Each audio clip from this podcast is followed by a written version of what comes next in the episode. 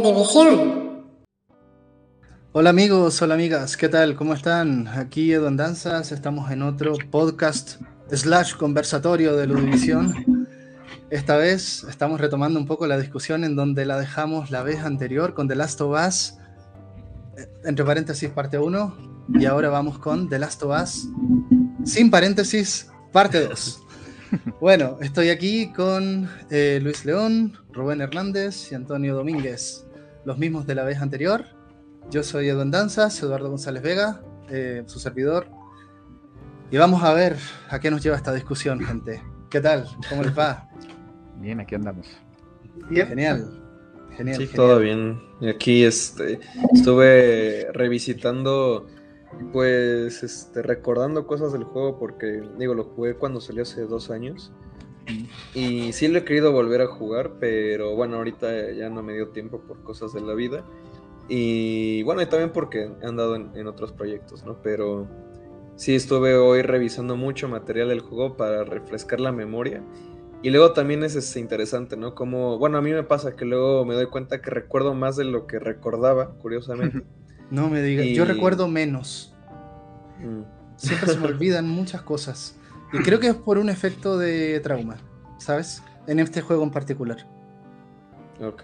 Te lo digo porque es la tercera vez que lo juego. Y yo dije, ah, pero esta parte no me acordaba de nada. Mm. No, lo terminé hace poquito, la semana pasada. Sí. Pero bueno. Bueno, no sé si alguien quiera introducir. Yo en mi caso ya tiene rato que no lo he tocado. eh, lo, lo- lo empecé a jugar el año pasado. También lo terminé durante el año pasado.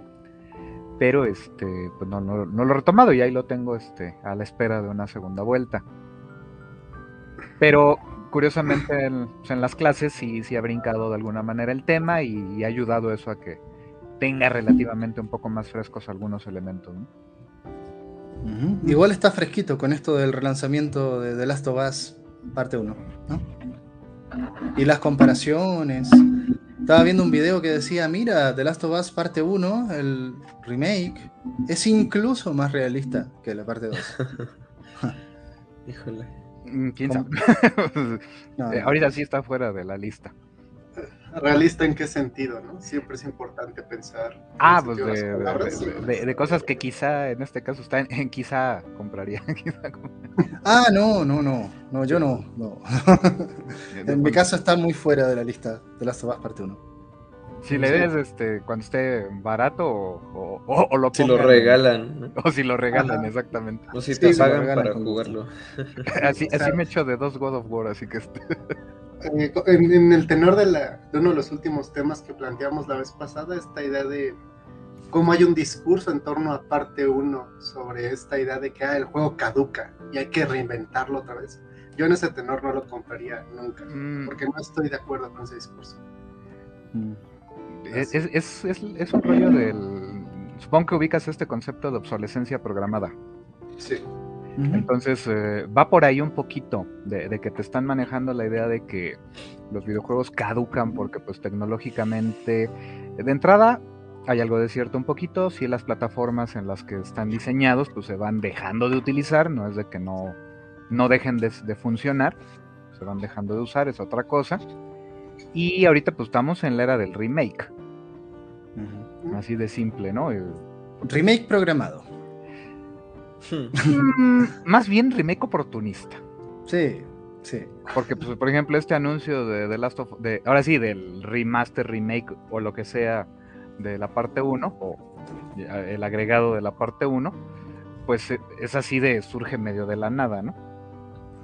O- obviamente, pues ya lo venían trabajando con tiempo, no, no, no sale un, un- una versión de estas no sale en dos meses, ¿no? Bueno, esta es la eterna discusión, ¿no? Del remake, el remaster, creo que sale en cada, cada podcast, no, cada coloquio, ¿no? Llevamos un año hablando de este tipo de temas, ¿no? Pero porque Así ahorita está es. muy en boga, es también parte de la... Bueno, O sea, constantemente estamos viendo re- revisiones, correcciones, actualizaciones de los juegos. ¿no? Por, por Bueno, ponerle todas esas etiquetas. Bueno, gente, a ver, eh, la vez anterior, ¿no? Eh, parece que casi que estuvimos dos horas 20 minutos e incluso se nos quedaron varias cosas en el tintero, sobre todo con The Last of Us Left Behind, ¿no? Eh, salió un poco ese guiño de hacer una parte 2 de la parte 1. Yo creo que tratemos de conectar todo ahora. ¿sí? Yo creo que, a ver, eh, siempre lo planteamos así. Eh, este, este tipo de podcast es para personas que ya jugaron el juego. Si no lo han jugado, van a haber spoilers totales. Em, normalmente tratamos de dejar el final para la última parte, pero en realidad yo creo que en este caso la discusión se va a ir para muchos lados, como ha pasado en, la, vez anterior. ¿no? Yo tengo aquí una lista de varios temas que son muy provocadores y todo, pero eh, no sé, a ver, eh, si quieren mantenemos un poquito la estructura de ver qué pasa con, con, el contexto de lanzamiento del juego, qué pasa con Naughty Dog en el 2020 y a mí me parece que es muy irónico que salga de Last of Us parte 2 retrasado en mitad de la pandemia del coronavirus, para empezar, ¿no? Eh, como que hay una ironía, por decirlo así, ¿no? Eh, ahí hay una cosa muy particular de cuando salió. Eh, y sobre todo las filtraciones que hubo en el momento del lanzamiento, en particular varias cosas ahí que mucha gente no quiso ver, bueno, ya saben. La muerte de Joel, básicamente, ¿no? Vamos a partir ya desde, desde ese punto. Em, y eh, el review bombing que tuvo, y que no sé cómo estará ahora el Metacritic, eh, no, no, lo he revisado, lo podemos ir buscando. De hecho, lo voy a buscar ahora. ¿Qué les parece todo eso? Pues vayamos, eh, vamos por ahí precisamente con, con el elefante en la, en la habitación, ¿no? El asunto de la muerte de Joel. Creo, creo que realmente ahí empiezas a, diferenciar eh, alguien que pues pudiera tener eh, cierta intuición de, cómo se estructuraría la historia o por dónde iría, eh, a partir de, estar suponiendo de no, es que no me pueden matar en mi protagonista y la patada, contra, pues era la cosa más lógica del mundo suponer que eso tenía que pasar. Sí, es que, mm. bueno, ahí este justamente hubo mucha polémica, más que nada, de gente que decía, es que no me gusta la forma en la que lo mataron. Y de hecho forma parte de, bueno, antes de empezar este, este podcast, les compartía, bueno, unos videos, eh, creo que el único que no pudo ver fue este Antonio, pero eh, había un video que hablaba justamente un poco del tema de que no, es que... Eh, nadie se cree que Joel hubiera confiado tan prontamente en un, en una, en un bando de extraños este, y que por eso lo hayan matado. Yo honestamente cuando lo jugué nunca se me cruzó por la cabeza como ese contraargumento. E incluso ya cuando lo, lo, han planteado de diferentes maneras, hay gente que dice, bueno, o sea, yo estoy dispuesto como a tomarlo como esta suspensión de la credibilidad, hay otro argumento que se me hace más interesante, que fue parte de este video que se llama La humanidad de The Last of Us parte 2, creo, algo así. Eh, Como que la incuestionable humanidad. Ajá, eso. Y lo plantea más desde el, desde el punto de vista del amor, que bueno, creo que aquí va a ser interesante conectarlo con el podcast pasado, ¿no? Y esa parte de la gente que se atreve a amar en este mundo, o la gente que se atreve a tener bondad en un mundo tan este, desamparado. Pero bueno, no sé qué ustedes qué opinan, pero creo que eso ya da para. Eso ya da pie como mucha discusión. Oye, entre paréntesis, estoy viendo aquí el Metacritic, ¿no? Tiene 93 eh, en general, ¿no? En términos de la parte de la prensa. Pero eh, el user score está en 5.7 de 10. O sea, bastante bajo, en realidad aunque pensemos de que también es porque pues muchas de las reseñas eh, del bombardeo pues no fueron, no han sido retiradas. Y también ya con el tiempo que ha pasado de, desde el lanzamiento del juego, realmente poco público eh, en proporción se debió haber este incorporado y emitido reseñas posteriores, Entonces sí, sí ha de haber habido, porque evidentemente el puntaje subió, pero pero pues no logra ser el suficiente para ponerlo en un número que pues sonara como más realista, ¿no? Bueno, a ver, eh, datos generales del juego, sí, eh, juego del año para los Game Awards, sí, del 2020, em, lo último de Naughty Dog, una compañía que ya conocemos desde hace décadas, ¿no? Em, vino de alguna manera rodeada con este halo un poco de las filtraciones, que en realidad a Naughty Dog creo que se le ha filtrado todo. y em, muchos de estos trailers cinemáticos que creo que nos impresionaron a todos. ¿sí? Entonces, las expectativas sobre cómo iba a ser eh, The Last of Us Parte 2 a nivel técnico estaban muy altas y creo que o cumplieron o fueron superadas en términos netamente técnicos. Esa es mi impresión. No sé cómo lo ven ustedes. Sí, de acuerdo. ¿Sí? Sí, el juego se veía hermoso y se ve hermoso. es, indudable, ¿no? En términos técnicos, muy bien optimizado. Digo, ya el estudio, no solo con, con The Last of Us, sino también con todos los juegos de Uncharted, evidentemente ya tienen bastante comprensión de, cómo eficientar un, sistema. Y entonces, de ese lado, pues técnicamente, yo creo que es de las cosas en las que nadie va a estar en contra del juego, ¿no? Eh, a ver, otra cosa, creo que el juego, nos guste o no nos guste, produjo un impacto muy importante en la industria.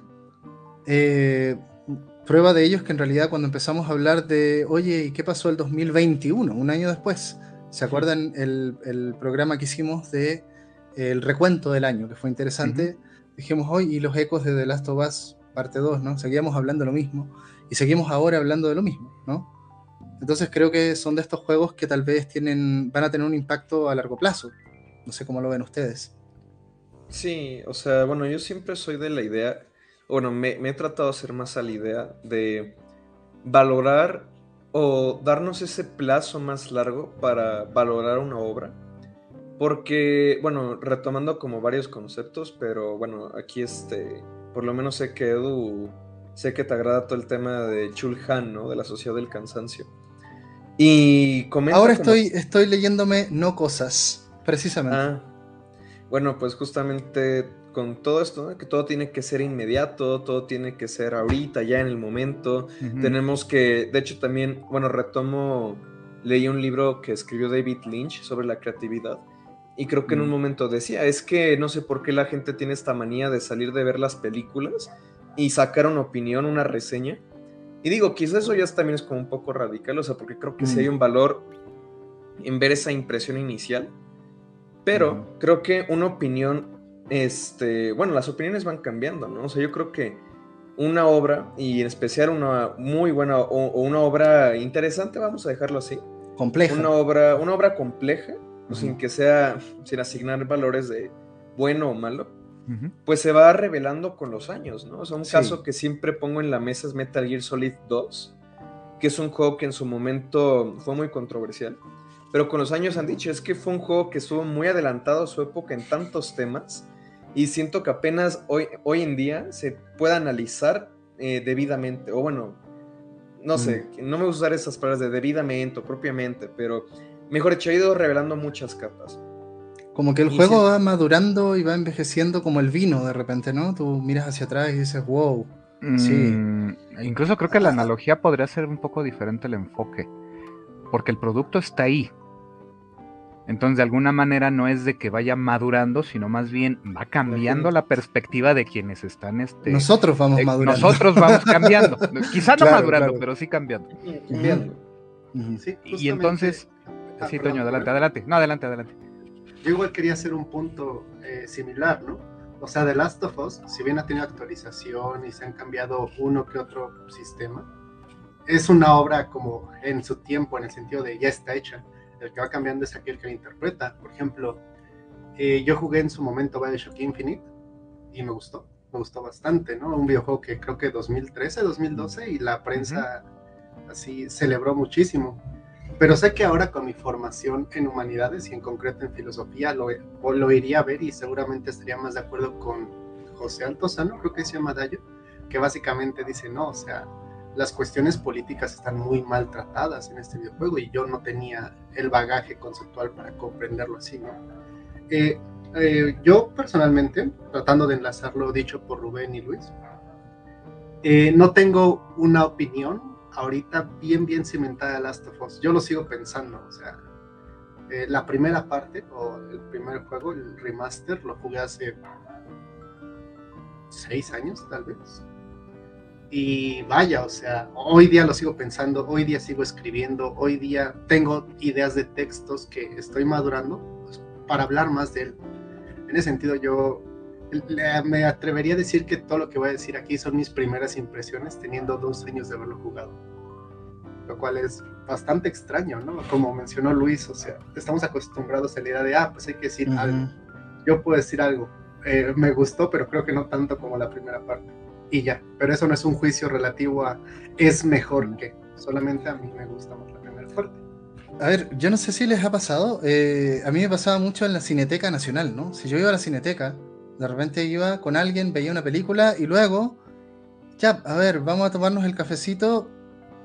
Así como uno entendía, ya, ahora viene el café y vamos a hablar sobre la película que acabamos de ver y yo de repente en ese tipo de experiencias, ¿no? Y me pasó un poco con The Last of Us 2 cuando lo terminé de jugar, es como de repente tú quedas en shock por una película. Y por ejemplo, a mí The Last of Us 2 me dejó en shock.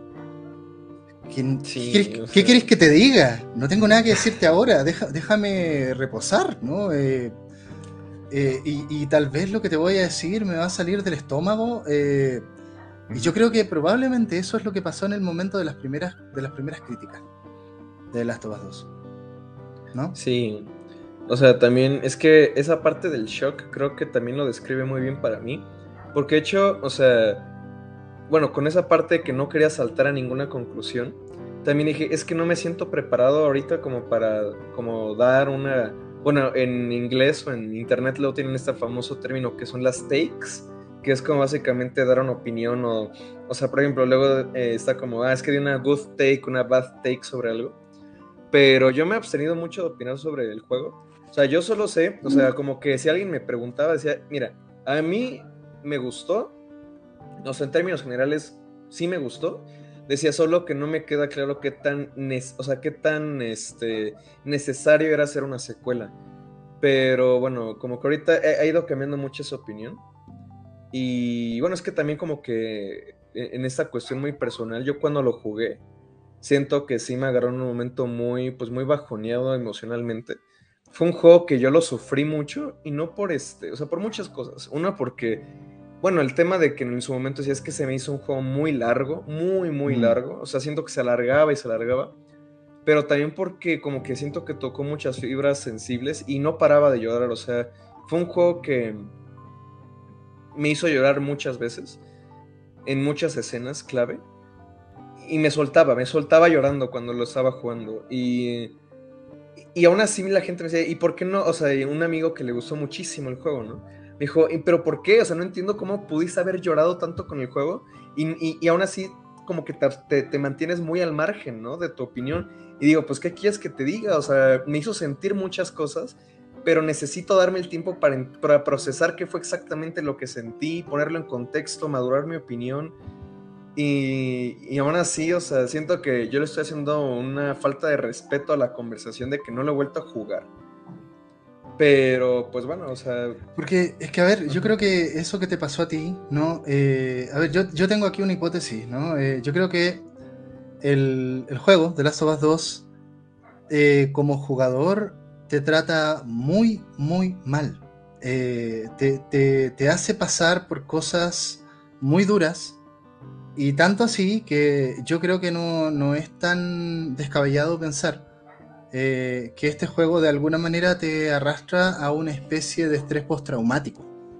¿sí? Em, de experiencia que va un poco en esa línea, eh, con tu identificación con, con todos los, los personajes que juegas, desde el propio Joel, Ellie y Abby, ¿no?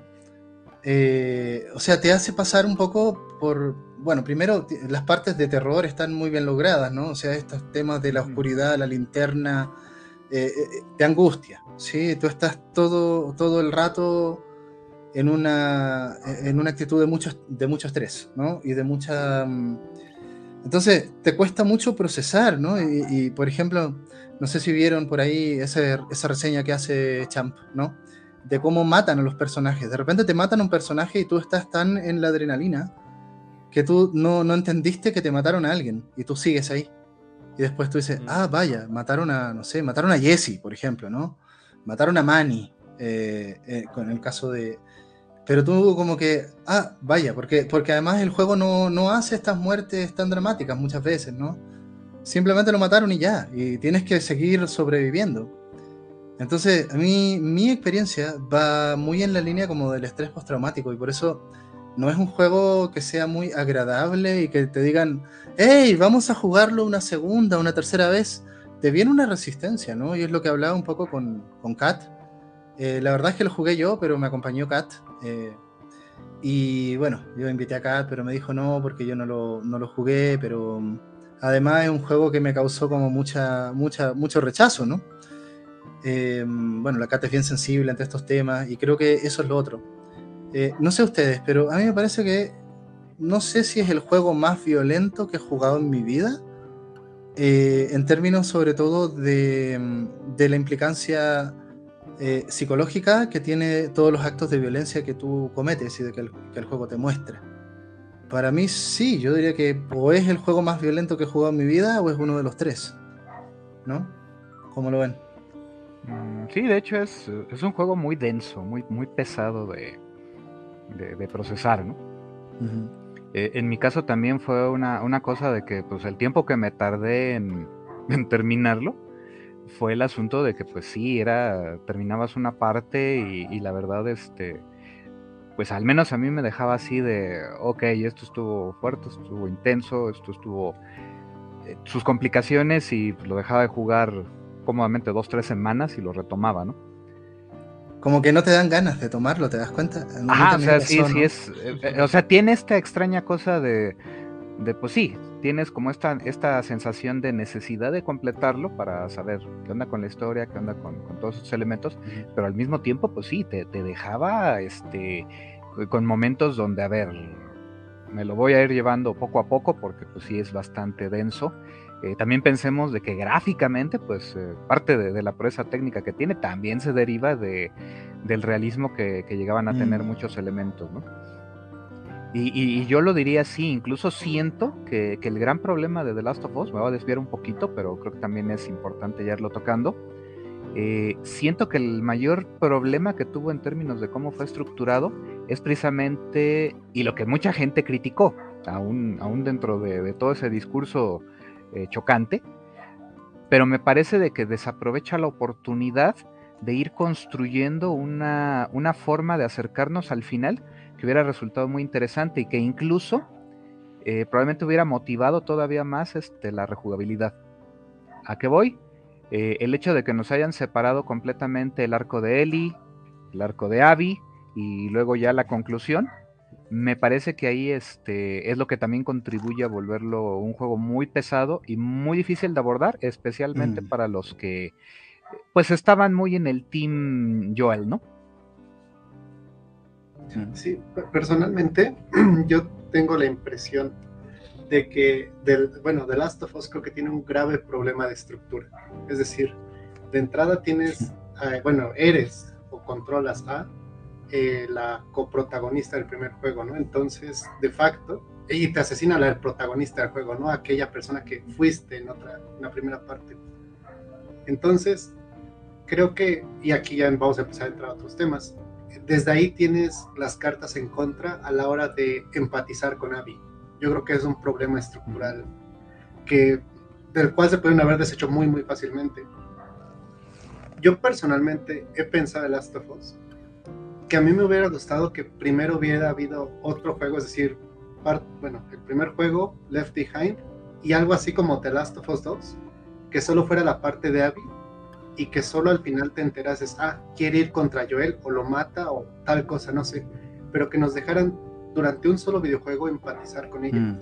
Algo que The Last of Us 2 quieras, parte 2, quiera hacer es que comprendamos que están estas dos caras de la moneda y que tal vez ambas tienen razones igual de válidas para estar enojadas con la otra. Pero creo que precisamente al no darte el tiempo, eh, bueno, no darte como esta experiencia separada y priorizar la parte de Eli, al grado que es la primera parte de, esta parte 2, eh, pues simplemente no puede hacer eso, ¿no? Apenas, bueno, apenas hace unos cinco meses, eh, tres tal vez, vi la última temporada de Attack on Titan, que bueno, si no lo han visto, pues un pequeño spoiler, ¿no? Eh, hay un hay un conflicto entre naciones y en la primera parte de la cuarta temporada, que son como 12 capítulos, conoces la perspectiva de ese otro bando. Y yo acabé de ver esa primera temporada y dije, claro, o sea, esto es lo que The Last of Us quería hacer, la parte 2. Ah, porque yo acabé, o sea, genuinamente empatizando y comprendí por qué, creo que de hecho se llama Abby también, eh, la infante que es en parte en Attack on Titan entiendo por qué Abby actúa de tal o cual manera, pero en parte 2 no tengo eso, o sea, nuevamente, o sea, me pienso, si es que eso existe, ¿no? Objetivamente, y digo, ah, claro, ambas tienen razones, pero no puedo no empatizar con Ellie porque simplemente la conozco más. Ahí, ahí fíjate que creo que hay un tema central, ¿no? Eh, y que tiene que ver con la estructura narrativa de The Last of Us 2. Eh, de hecho, les, comparto esa experiencia. Como les he dicho, lo que ha mantenido la, eh, el que tenga más o menos presente el juego ha sido esas conversaciones con los estudiantes. Y precisamente es una de las sugerencias que yo les he dicho. Creo que lo podían resolver de esta manera. Eh, en lugar de presentarnos todo el arco de Eli, o, la gran mayoría del arco de Eli, y de pronto corte a, regrésate a, los instantes este, en los que te empiezan a hablar de Abby, todo este rollo, ¿por qué no ir entretejiendo las dos historias? Irlas acercando, porque también de esta manera eh, vas viendo con mayor claridad, digo, se va viendo, pero de alguna manera el, eh, el, piénsenlo así, eh, pasas en Eli que va desde su, punto alto, su punto como de mayor humanidad, bueno, humanidad en el sentido de, bondad, cómo vaya cayendo en, esta, en este abismo, ¿no? Porque cada vez va haciendo cosas más terribles, más cuestionables, y, obviamente, pues cuando llegas al final, eh, aún así, pues el asunto es de que te han estado, desde el primero te vendieron de que pues ella es la chica buena, ¿no? Y aquí cada vez te van rompiendo más esa, esa posibilidad de, verla en esos términos. Y Abby, el problema es de que ella te la plantean como la malvada. Y además te traicionan porque te la hacen controlar, ¿no? Bueno, es que el jugador se siente traicionado porque pues de pronto es, oye, pues me estás haciendo jugar con la antagonista, cuando me has estado vendiendo de que pues Ellie es la buena, ¿no? No, no, y además, o sea, es típico esto de, ah, viene otro protagonista. Se encontró con Joel, perfecto, vamos a hacer un equipo. Esa es la expectativa, ¿no? Claro, pero ahí luego, luego, este, precisamente cuando Joel le revela su nombre, viene el cambio de expresión en Navi, o sea, hasta eso a nivel de la animación está muy bien hecha esa parte. Sí. Sí, sí, sí. Cuando tú ya sabes la historia, puedes fijarte en cosas como los rasgos faciales. No, pero eso es muy evidente. O sea, nada más esperó a que este, yo le dé la espalda para que él, no la vea y que cambia así de, ah, eres tú, te he encontrado. Mm. Porque acuérdate que en las primeras escenas de Ellie, que sí están al inicio, o sea, como que la historia empieza bien por ese lado. Ahí te lo plantean y entonces te das cuenta, ah, Joel es la persona que ha estado buscando. No sabes la razón, pero de inmediato, ella lo está buscando. Y, como los, y como lo sabemos, yo él ha matado a cantidades industriales de personas, es alguien que está buscando una venganza, ¿no? Donde ahí se construye muy bien, me parece, todo ese inicio donde acaba básicamente con la muerte de Joel, pero de ahí el asunto es de que se enfoca ya completamente en Ellie y ahí pudieron ir, ir entretejiendo los arcos de las dos protagonistas en la idea de que el jugador empiece a ver el descenso de Eli y en, y en un sentido como complementario el ascenso de Abby. O sea, eso, eso puede ser una opción narrativa, pero le quita impacto al hecho de que en el enfrentamiento viene ese tremendo giro que no sé cómo verlo. No sé, no es un giro argumental, ah. sino que es un giro, un giro de estructura narrativa. Pero, pero eso. Ok, rebobinemos tres días Ahora vienen 20 horas de juego más, 15 horas de juego más. Por eso, porque se siente como me estás aventando un tramo que al, estar entretejido no se habría sentido, este, porque ambas van avanzando y se van acercando un encuentro. O sea, el juego, la estructura narrativa y te va a decir, estas se van a enfrentar a muerte en un momento dado. Pero es que eso le hubiese quitado impacto a la venganza de Eli, ¿no? No. Porque te relativizan, ¿no? ah, mira, es que ahí te va, ahí te va pero en realidad todo es relativo. Sí, Edu, estamos eh, de acuerdo en ese sentido. Si lo dejamos en que culmina en el duelo en el teatro. ¿Sale? Pero a partir del asunto de que Abby decide perdonarle la vida a él y a Dina, viene donde podemos manejar este colofón y ahí es donde les digo, entra, creo que lo que podría ser una, una, una opción interesante. El problema también del final es de que solo te lo presenta desde la perspectiva de Ellie. Mm. Entonces imagínate esa escena con Ellie y Abby en la playa, junto al bote, y que en ese momento le des la oportunidad al jugador de elegir con quién, a quién controlar en esa pelea final. Es como el y desarrollar un, Automata. Y desarrollar un final para cada una de ellas. Eh, eh, eh, no sé si estoy de acuerdo con Rubén. Entiendo la idea y entiendo los beneficios que aportaría, pero creo que The Last of Us precisamente es un videojuego que su narrativa es tan buena precisamente porque está muy controlada. O sea, el hecho de que al final de la parte 1 no podamos decidir decirle la verdad a Ellie es parte de su encanto. O sea, este, voy a llamarlo así, a falta de un término, como un término exacto este determinismo de las acciones que uno realiza con los personajes es lo que lo hace importante. Porque mm. ponte. Eh, es que eso voy, eso voy. Ponte en el escenario. Es decir, si al final te dicen, este, el, bueno, si en la escena del teatro te dicen, eliges a Eli o a Abby, ok, va. Si eres eh, Eli, pierdes. Y si eres Abby, ganas. Pero si eres Abby, no, no, no, no. En el enfrentamiento final, final. En el primero sí puede que lo abordes desde la perspectiva que nos manejaron, que fue de Abby, eh, de ese lado, me parece que sí sería correcto cerrarla del lado de Abby. Porque al final ella es la que tiene la, situación de que tiene la vida de él y Dina en sus manos. Entonces, ojo, ahí me parece correcto de que te planteen el punto donde este, llega Eli, ya ves de que mata a Abby a Jesse, todo este rollo, y ahí continúa inmediatamente con él, pero del lado de, de Abby. Pero es que siento que el lado de Abby, si se diese el caso de esta este What creo que Abby sí mataría a Ellie por cómo Ellie amenazó a, creo que se llama Lev, ¿no? A Lev, sí, claro.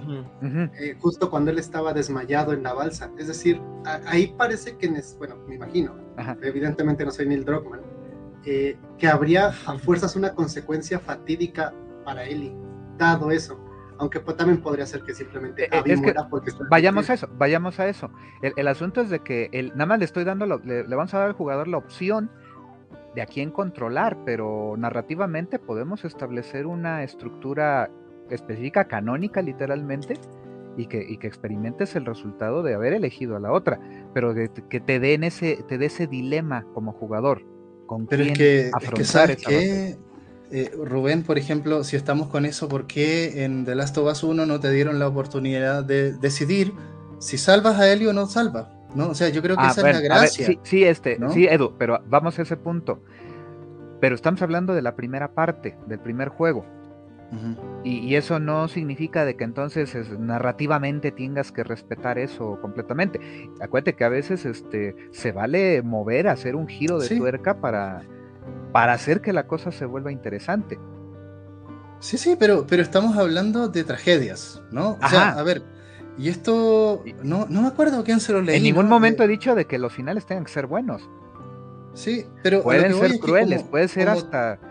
Eh, por ahí acuérdate lo que... Bueno, eh, yo, yo, he manejado a este autor, a Daniel Bella, y él maneja este concepto de ironía ergódica. ¿A qué se refiere? Tú, tú has hecho que tu personaje se parta el lomo, en este caso el, viaje de ambas ha llevado a matar a un chorro de gente, a, no lograr proteger a todas las personas que les importaban. Y entonces, eh, pues el asunto es ese, te has esforzado para lograr llegar al final y no necesariamente tienen que sobrevivir, aunque hayas escogido al personaje.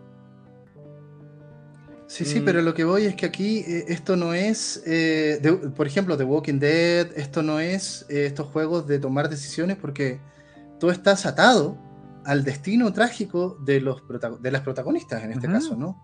Entonces, me parece que justamente este tipo de juego, y, y, pasa también con Spec of the Line, ¿no?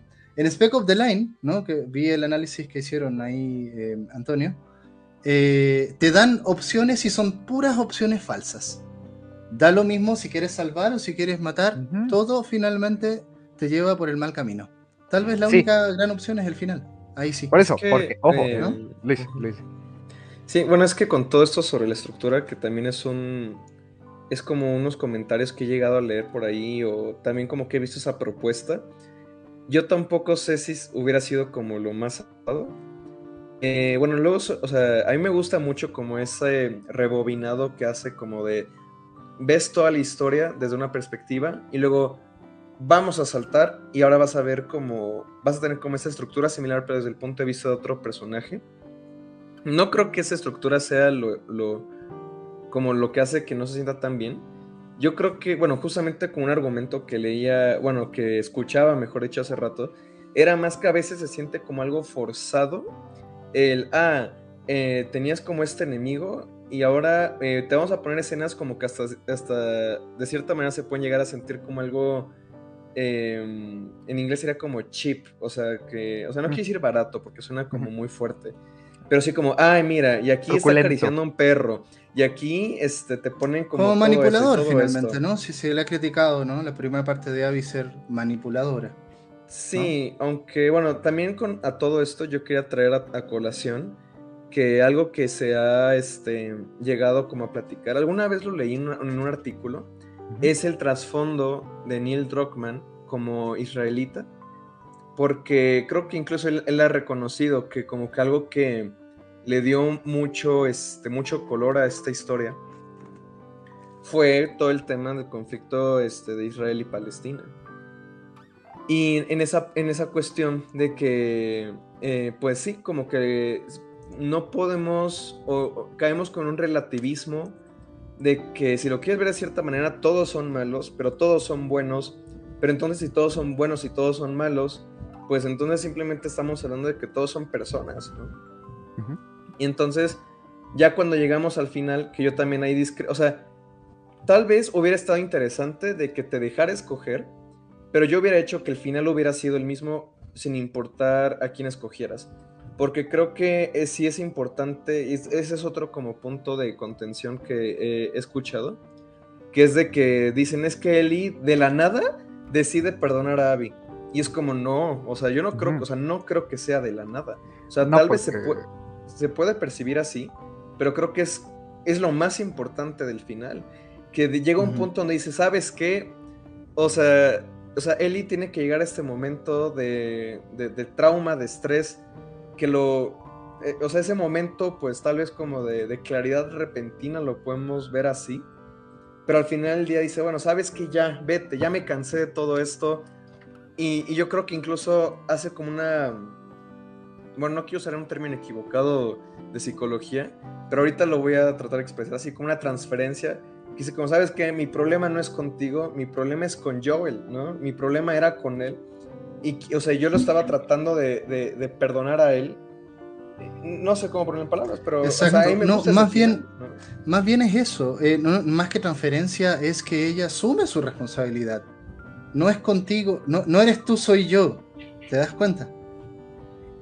Es eso. ¿Sí? Ahora, esto de perdonar de la nada, perdón, no sé si les pasó, eh, pero en el momento de la granja, en la familia feliz, ¿sí? Eh, con Dina y con el bebé, eh, ese, ese debería haber sido el final para mucha gente, ¿no? Entonces cuando, cuando Eli parte una vez más dejando todo eso, hay probablemente con las personas que he comentado, y me gustaría también escuchar qué, les pasó a ustedes, a mí me pasó esto como si dijera, a ver, ¿en serio? ¿En serio vas a seguir buscando venganza después de todo lo que hemos vivido? ¿Sí? Entonces, esa última parte es la, parte de, Santa, Santa Bárbara, ¿no? Es la parte que se siente más cansada. Y tú como jugador estás cansado. Sí, tú dices, oye, yo pensé que iba a terminar el juego. Ok, me sorprendieron con las dos mitades, ¿no? E incluso cansada, perdón, rápido, cansada de hartazgo. De hartazgo. Y, de, y de hartazgo en términos de más violencia, ¿no? Cuando Eli cae en la trampa se hiere, estás todo el rato y te, y te encuentras con las víboras, ¿no? Y las víboras son lo peor, ¿no? Entonces, eh, y entonces el juego ya te, agarra y te, y te, sigue y te lleva también por la cosa más sin sentido por lo demás, porque además ya hemos vivido las dos perspectivas, de Eli y, de Abby, ¿no? y, y, Abby perdona a Ellie. Entonces, y, Ellie tiene su final feliz, entre comillas, ¿no? Eh, entonces, Ellie, decide ir más allá. Entonces, ahí ya es como. Es como ir automata, un poco. Creo que hay mucho paralelismo, la verdad. Eh, a ver si después hablamos de ese juego. Cuando ya te das cuenta de que nada tiene sentido. O sea, el epílogo, tomando en cuenta, digamos, desde, desde que Ellie llega a Santa, a Santa Bárbara, ya no sé si les pasa a ustedes, pero a mí, ¿qué estás haciendo? Ya nada tiene sentido. Sigues matando por matar, sigues buscando esta, esta venganza que no va a llegar a nada. Ya viste las consecuencias, ya Eli tiene el insight de haber asesinado a, Mel, la chica embarazada, eh, estando su novia embarazada, y sigue y sigue y sigue y sigue. Son las últimas consecuencias absurdas y nihilistas del odio. Y me parece que eso a ti como jugador te lo transmite muy bien, ¿no? A mí me lo transmitió, no sé qué les pasa a ustedes. Sí, igual me faltó comentar, eh, también se contempló eso, o sea, el final puede ser exactamente el que se dejó. Porque pues, es el punto, o sea, puedes también en dado caso manejar esa, esa narrativa, pero el hecho de que hayas escogido el lado correspondiente de todos modos te da pie a, a, cómo, te, cómo se está parando cada personaje y por lo menos tratas de ver cómo, cómo se está trabajando la, la perspectiva de esos personajes, ¿no? Mm, claro. Quizá, quizá, ojo. Eh, obviamente al elegir, dado ese final donde ambas viven, eh, podrían manejarte un pequeño ya epílogo, ahora sí, ahora sí, el, como documento de tesis, ¿no? Este, versión final ultra revisada, te juro de veritas de que esta es la última como pasó con Ellie, pero un final para Abby. Desde ese punto donde pues ella este, eh, pues empieza a hacer una vida con Lev, ¿no? ¿Por qué? Porque pues, Lev es lo único que le quedó al final de cuentas. Y que, en realidad refleja, refleja a Joel con, con Ellie en el primer juego, ¿no? Básicamente. Creo que al final lo que tienen ambas partes es que son videojuegos de dejarse llevar. No nosotros los jugadores, aunque también tal vez nosotros, sino los personajes. Joel dejándose llevar por sus emociones, que nuevamente yo no le voy a llamar amor, que decide sobre Eli. Y Eli dejándose llevar por su coraje. El objeto de ese coraje es debatible, por supuesto. Ya se mencionó que puede ser el propio Joel, ¿no? E igual se deja llevar. Al final, son videojuegos precisamente sobre las consecuencias. O sea, la consecuencia de Joel no se presentó en la primera parte, sino en la segunda. Y la de Eli, evidentemente, en la segunda. Eh, yo ah, voy a ser sincero, yo no tuve este como breakdown emocional conforme jugaba, francamente. Eh, porque yo la verdad, y aquí es enteramente mi culpa, ¿no? Del juego, yo simplemente quería saber qué pasaba, ¿no? Era como, ah, sí, esto, esto y esto.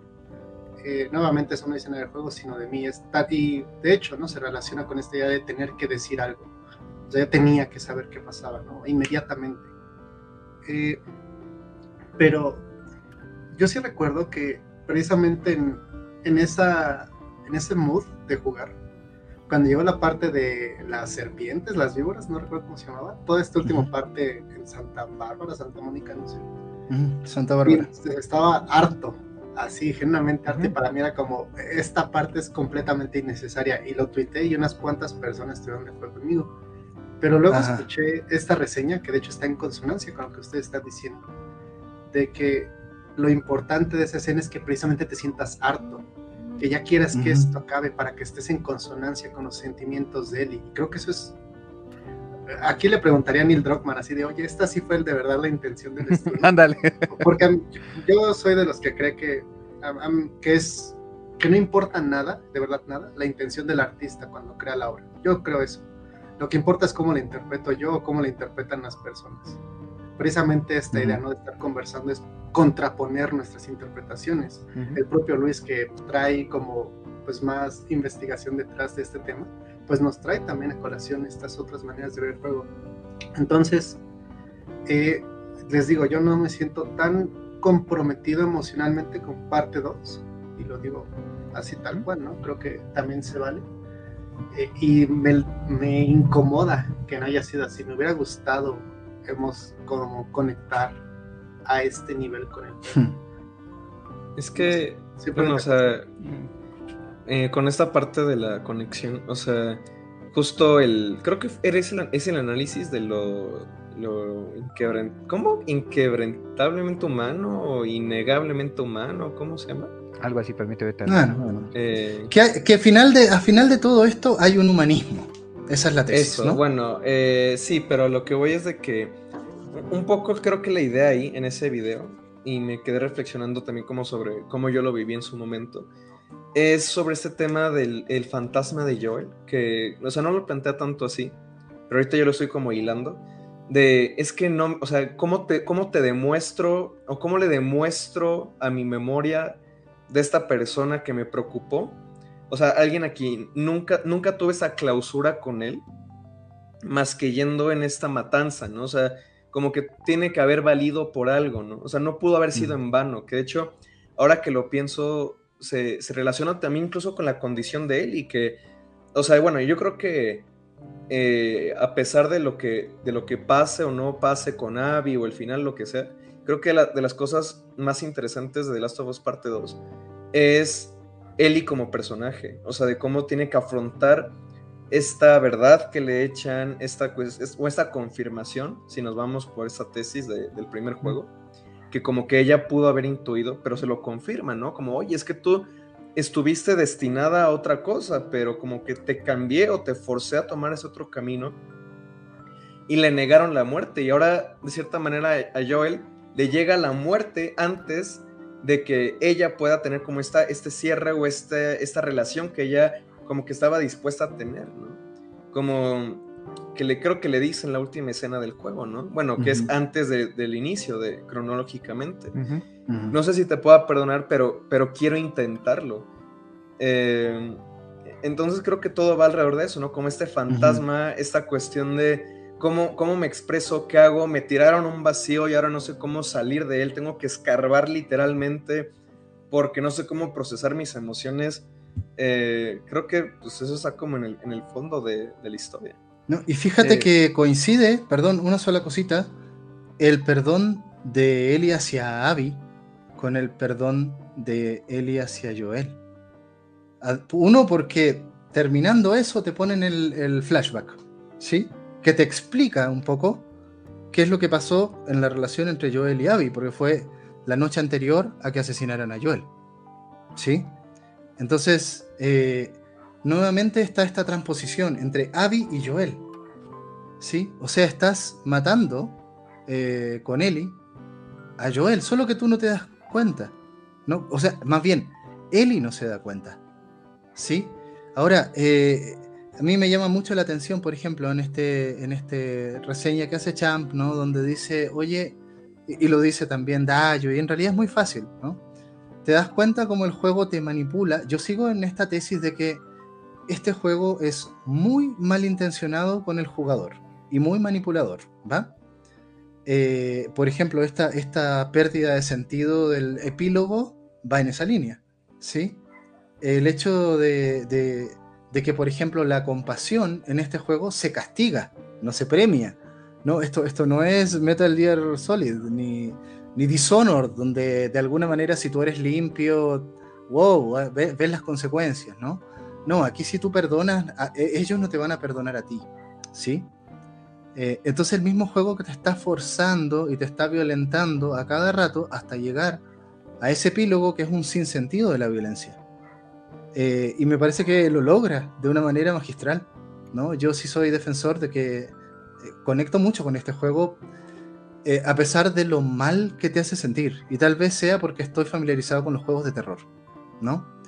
Y los juegos de terror, o sea, cuando tú los juegas requieren que tú tengas esta actitud paradójica de que te guste lo que no te gusta. Em, y creo que Last of Us 2 tiene esa, esa, característica, ¿sí? Y lo hace con mucha crueldad, ¿sí? En términos de tu experiencia como jugador, pero hey, es un juego, siempre puedes usar la típica defensa, ¿no? del juego de terror sobre todo. Oh, sí, mira, ocurrió algo horrible, pero, hey, es un videojuego. Fíjate que ahí, Edu, ahorita que lo mencionabas, este, me recordaste algo que Blanca ha dicho desde, desde que la conozco. Circunstancialmente yo la conocí posterior al, lanzamiento de The Last of Us 1. Y ella siempre lo ha señalado, es que el primero ha sido manipulativo contigo desde el inicio, desde el primer juego.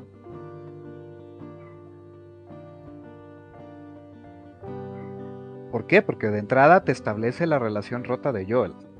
Establece el asunto de, la pérdida de él que pues en el fondo, aunque no lo parece, no la ha superado y por eso pues acaba vaciando eh, esos sentimientos en Ellie. Y, también, este, pues, eh, de hecho, cuando hemos estado platicando, se sostiene mucho más todavía el argumento de que nos presentó este Toño la, la vez pasada, ¿no? Eh, el asunto de que lo que yo él sentía pues no era amor. Al final Eli le acaba reclamando exactamente eso. Me negaste eh, lo que yo estaba dispuesto a hacer, lo que yo estaba dispuesta a dar. Entonces, ese es ahí el asunto. O sea, eh, para ti es amor, pero me estoy dando cuenta, vamos, ahí se sostiene completamente el argumento de, de Toño. Ella le dice, no me amabas.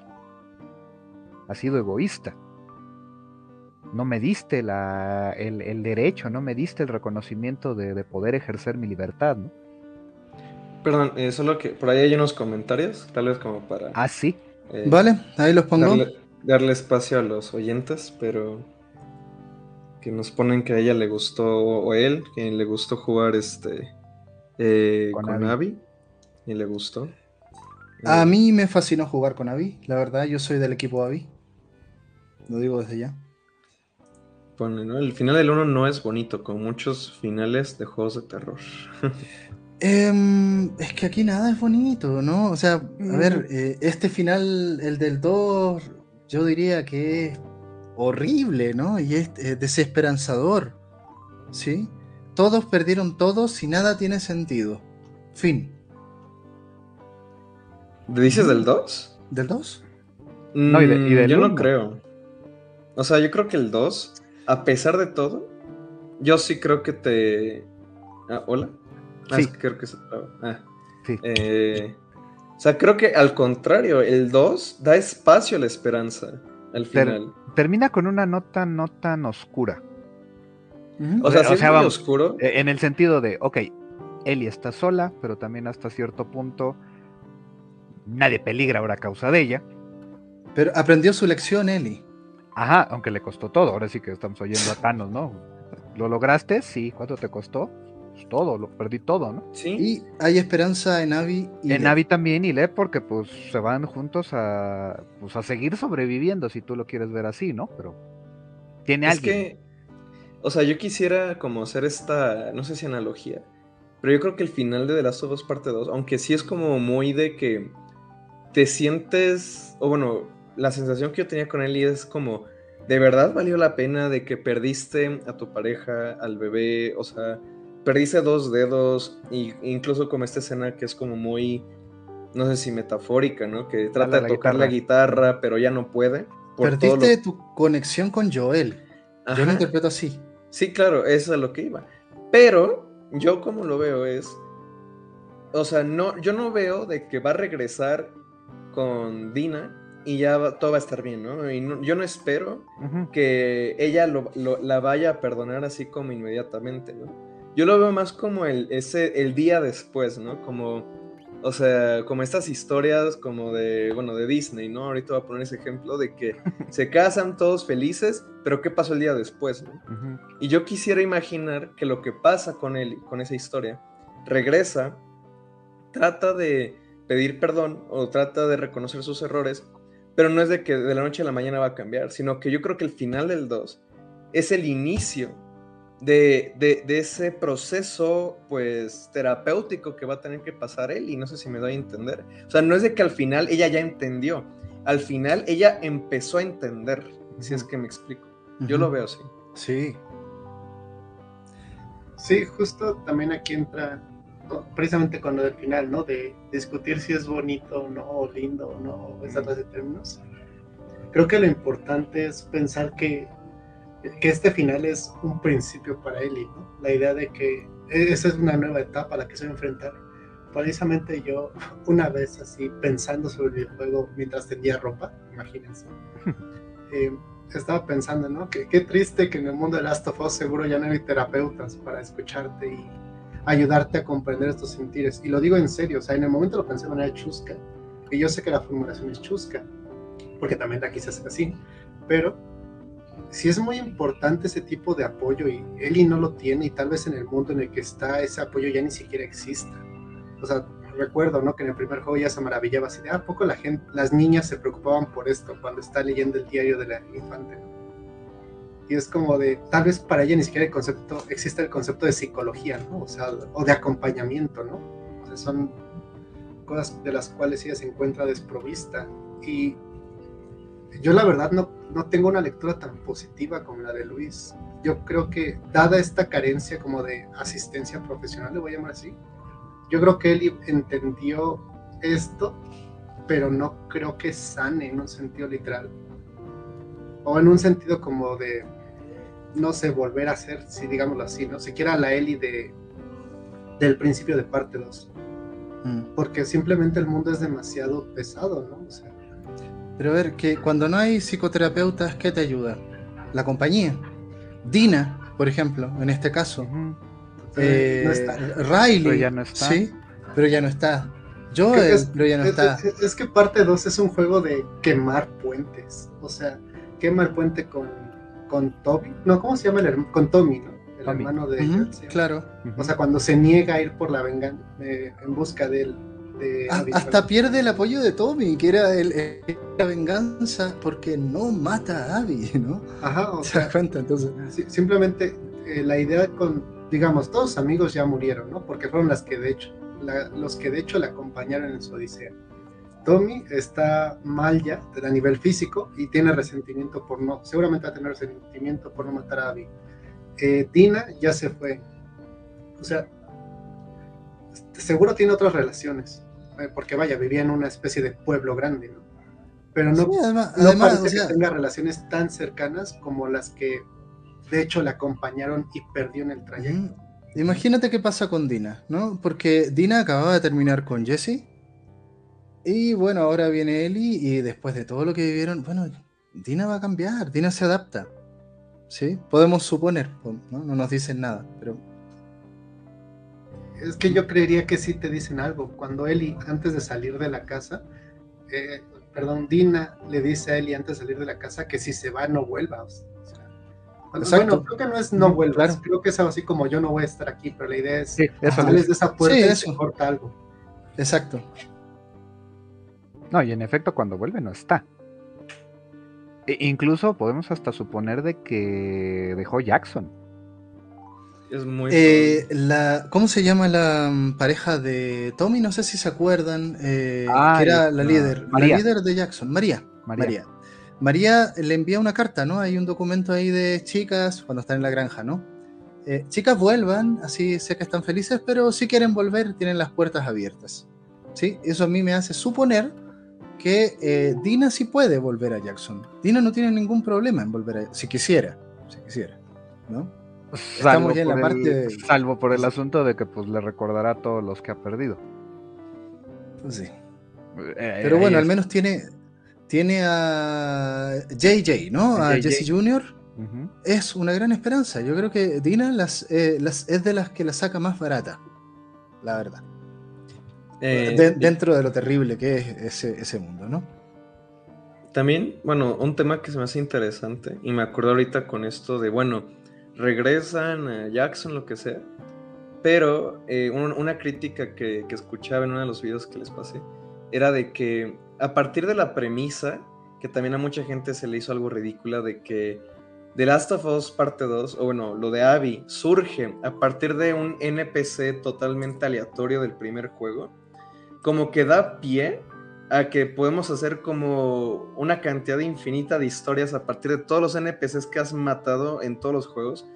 Que, o sea, yo, yo a la vez no creo que sea como algo mal, yo al contrario creo que soporta la, la tesis, ¿no? De que todo esto se vuelve como completamente recursivo e infinito porque es un no parar de violencia. y, y, también con todo ese tema de que, bueno, The Last of Us parte 3, porque ya este, había como noticias de que, de que Neil Druckmann ya tenía una idea para el tercer juego, que quién sabe si sí lo iban a hacer o no. Pero es bueno, ¿y ya de qué me vas a hablar en el tercer juego, no? Me vas a decir ahora que, que Dina eh, mató a alguien y ese alguien era el esposo que estaban esperando, no sé qué, y, o sea, o sea, ¿cuánto se puede extender el chicle, no? O sea, ¿qué, tanto nos tienen que, martillar la idea de que sí, o sea, es un ciclo que se puede volver, es, infinito, ¿no? Porque de cierta manera podemos extrapolarlo y decir, bueno, es la historia de la humanidad, porque todos estamos, eh, eh, este, ¿cómo se dice? Este, conectados los unos con los otros y podemos tener historias que se van remontando de manera infinita hasta el primer hombre, ¿no? tendrás que plantearla así, ¿no? JJ quiere saber qué, qué fue de su padre o, qué pasó, cómo, fue la historia de su padre, ¿no? sí, eh, aunque ojo, eh, también ahí se podría reconocer el ingenio de que pues, lograron encontrar un personaje del que podían empezar a construir algo, ¿no? A ver, eh, yo tengo ahí, no sé si tendría que ir a buscarlo, pero tengo acá el libro de arte de The Last of Us 2, ¿no? y ahí aparecen los, los primeros diseños de Abby, y eh, todo daba para pensar que Abby era la hija de Marlene, ¿va? O, o algo así. Que tendría todo el sentido del mundo. ¿No? Eh, lo cambiaron, ¿sí? Eh, y, además, por supuesto, Abby era un personaje bastante más sexy, ¿no? la cambiaron. el mismo tratamiento un poco que le están haciendo a The Last of Us parte 1. Vamos a desidealizar los personajes, ¿no? Vamos a volverlos perfectamente imperfectos, ¿no? Eh, entonces, de ahí salió Abby y hicieron la conexión con el, con el eh, médico, ¿no? Eh, que era veterinario y que era el único que podía salvar, digamos, extraer, no sé qué cosa tenían que extraerle a Ellie, pero para, para matarla. Entonces, eh, tenía mucho más sentido, pero bueno, démosle un giro total con tanto giro que tiene este juego. Y tal vez eh, yo quiero insistir un poco en este tema de la estructura narrativa, eh, porque hasta la misma estructura narrativa es violenta. ¿Sí? Es una cosa que te descoloca. Y que en realidad ya, ya, ya estaba prefigurada en el primer juego. O sea, esto de el prólogo y 20 años después, me parece un acto de, de what the fuck, ¿no? De a ver, ¿qué? Entonces, The Last of Us 2 está constantemente yendo entre flashbacks, ¿sí? Eh, al principio con, con, con, Ellie. Luego te rebobinan toda la historia, te ponen el flashback primero de Abby, ¿sí? Que tiene que ver con eh, antes, el, momento de, el momento del hospital, del 1, ¿sí? La cebra, ¿no? Y que hace mucho juego con la jirafa, si se fijan, o sea, ambas, Abby y Ellie, tienen esa experiencia particular de contacto con la naturaleza, con una de las últimas especies que quedan, ¿no? De estos animalitos en el zoológico. Eh, y, luego, eh, después del nacimiento de JJ, ¿no? Y, al final te tiran al primer día, entonces eh, estuve averiguando, ¿no? Se llama anacronía, ¿sí? Ah, en el cine, a, a, esto cuando la historia, la historia de los hechos no va en paralelo con la historia del relato. ¿Sí? Entonces, el relato se va para cualquier lado de los hechos, ¿no? Por eso cuesta en un principio rellenar los huecos. Y, es lo que pasa en el estrés postraumático, ¿sí? Entonces, eh, a mí eso me parece una genialidad y, el hecho de que no nos guste eh, es como un, golazo del juego, ¿sí? El, juego te está transmitiendo un poco. A ver, ¿de qué va, de qué va de las tomas 2 en una sola palabra? Va del odio, ¿no? Eh, y creo que eso lo planteaba también Druckmann, ¿no? Mira, el primer juego sobre el amor, el segundo sobre el odio, ¿va? Eh, creo que no es, tan, no es tan difícil de ver, ¿va? entonces, pero vivamos esa experiencia y vivamos también el odio y el rechazo que nos produce este juego, ¿sí? es lo que hablaba un poco con la Kat en la mañana, que oye, vas a entrarle al podcast. No, me dijo que no, porque en realidad me, impactó mucho, ¿no? Y, justo decía, oye, es que este juego incluso no quiere que tú lo recuerdes. A mí me pasó la tercera vez lo que le decía también a, a, Luis, ¿no? Oye, no me acordaba de nada, ¿no? Porque creo que el, juego como que trata, como que lo, lo, reprimes porque tiene tanta parte. Primero, es tan enorme, ¿sí? Y segundo, entender esta estructura narrativa tan enrevesada eh, y, tanta conexión sutil de que mira, aquí hablas con esta personaje, con Abby, que en realidad en el segundo día la asesinaste con Ellie, y ese tipo de conexiones que, tampoco son tan fáciles de hacer, sobre todo cuando estás en un mood de mucho estrés, eh, y que cuando tú juegas tal vez la tercera vez, como me tocó a mí, yo digo, ok, ya vamos más tranquilo y vamos viendo las conexiones, ¿no? Que está lleno de conexiones y está lleno de sutilezas, como ese tema de, oh, la cebra y la jirafa, ¿vale? Eh, o eh, los coleccionables. Ah, ok. Abby colecciona monedas eh, y Eli colecciona tarjetitas de superhéroes. Y vamos viendo un poco el paralelismo de ambas personajes. Ahora, lo que llama más la atención, si se fijan, es que tú como jugador puedes eh, empatizar con Abby porque tú viste su perspectiva y tú ves su historia. Ahora, si por un tema de enganche emocional con Ellie, bueno, ya es problema tuyo como jugador, lo siento, tú también estás enganchado. O sea, tú eres Ellie, en otras palabras. Tú eres Ellie, tú no te puedes desenganchar de tu historia de la Soba 1. Perfecto. Por eso es tan genial. o sea, realmente te hace empatizar con lo que, lo que está sintiendo Ellie. ¿sí? Entender eh, el, viaje de Abby te cuesta mucho. Te cuesta mucho porque, a ver, a ver, ¿quién es este personaje que además nos mató a Joel, no? O sea, hacer ese ejercicio de dar el paso al otro lado es una odisea emocional. ¿Sí? Eh, a la que nos invita el juego y que tal vez, lamentablemente, no muchos pudieron hacer. ¿Sí? Eh, y se vale también querer a, Abby, porque finalmente es una niña y fue una víctima, como ya lo vimos en, el podcast pasado, ¿no? Entonces, eh, ahora, si, si nos, y mucha gente también se pierde toda la historia de Abby porque, oye, a mí me interesa Ellie, ¿ok? Es, como, es como si te dijeran, es que no, es que yo le voy a las chivas, disculpa, es que yo, es que yo no juego estos juegos, yo, yo juego LOL. Y yo creo que por ahí va un poco el metadiscurso de, de este juego y que tiene que ver con la sociedad tribal de, de las tobas y que es reflejo de nuestra actual sociedad tribal. ¿No? Y de los discursos de odio entre cierta tribu hacia otra tribu. Yo creo que es un juego que refleja el odio actual y la poca capacidad que tenemos con vincularnos con quienes son de otra tribu, ¿no? No sé, no sé. Una, una línea por ahí.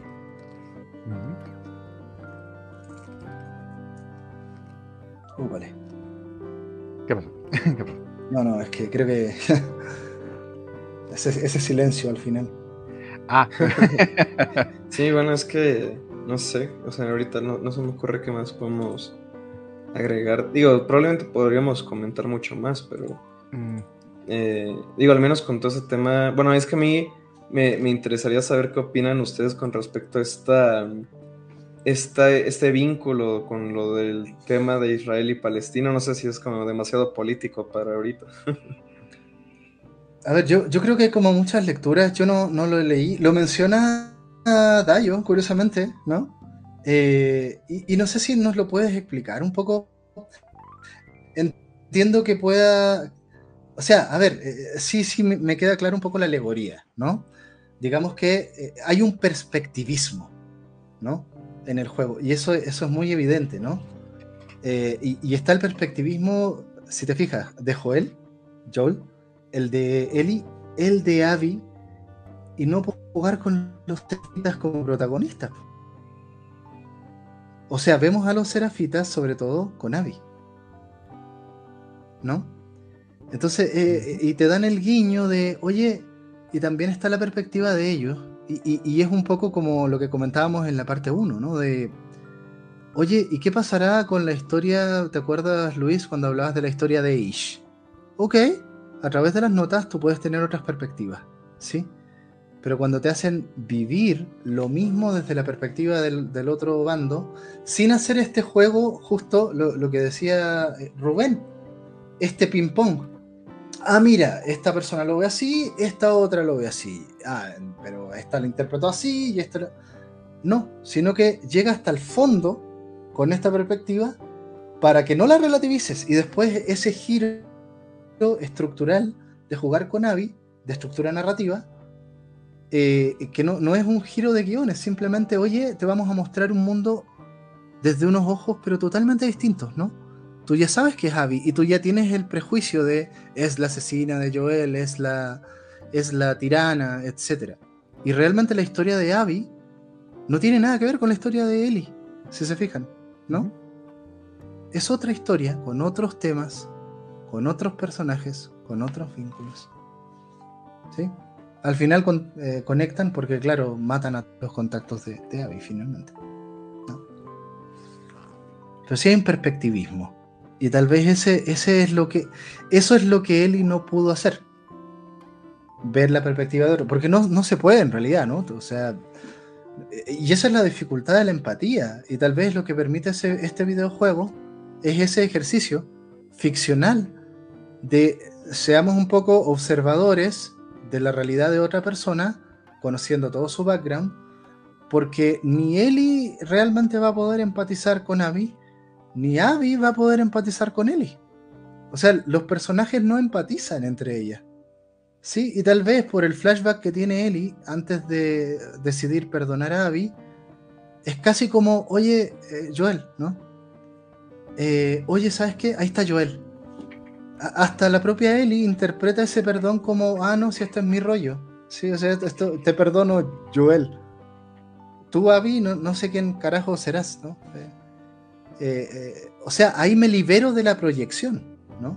Porque tal vez Ellie estaba proyectando toda esa historia en Abby. Y en realidad es un darse cuenta de no, perdono a Joel. Es una interpretación, ¿no? Pero lo difícil, a lo que voy en síntesis es, qué difícil es empatizar con otro, que es distinto y que viene de otra tribu, en esta sociedad tribal. Qué difícil es empatizar y, con qué estábamos empezando esta discusión antes del inicio de la grabación, ¿no? Con las diferencias que hay entre tanta gente que se dedica al mundillo del videojuego, entre tantas tribus. Eh, que, están los lobos, que las víboras, y que, los de Jackson, y que los Fedra, y que los luciérnagas. Bueno, ahí estamos. Este es un reflejo de nuestro mundo actual, ¿no? Pues es que va de eso, y digo, retomando un poquito la, liga, ¿no? no, no sé tan profundamente, pero sabemos de que el rollo de Israel-Palestina, aunque con otros nombres, pero siempre ha sido un conflicto, quizá el conflicto más largo de la historia humana, ¿no? en el sentido de que pues están peleando una, tierra que es la, tierra prometida para todos y al final eh, es básicamente un campo de muerte, ¿no? Pero de alguna manera pareciera también el, el, símbolo de, pues, de, la humanidad eh, lidiando consigo misma, ¿no? Eh, por ahí también la idea de, empatizar es complicadísimo. O sea, aún personas con experiencias similares no, no experimentamos las cosas de la misma forma no reaccionamos de la misma forma. Entonces, eh, eh, aún en esas similitudes de contextos, de todos modos, eh, y más en este tiempo, tendemos a privilegiar la experiencia propia.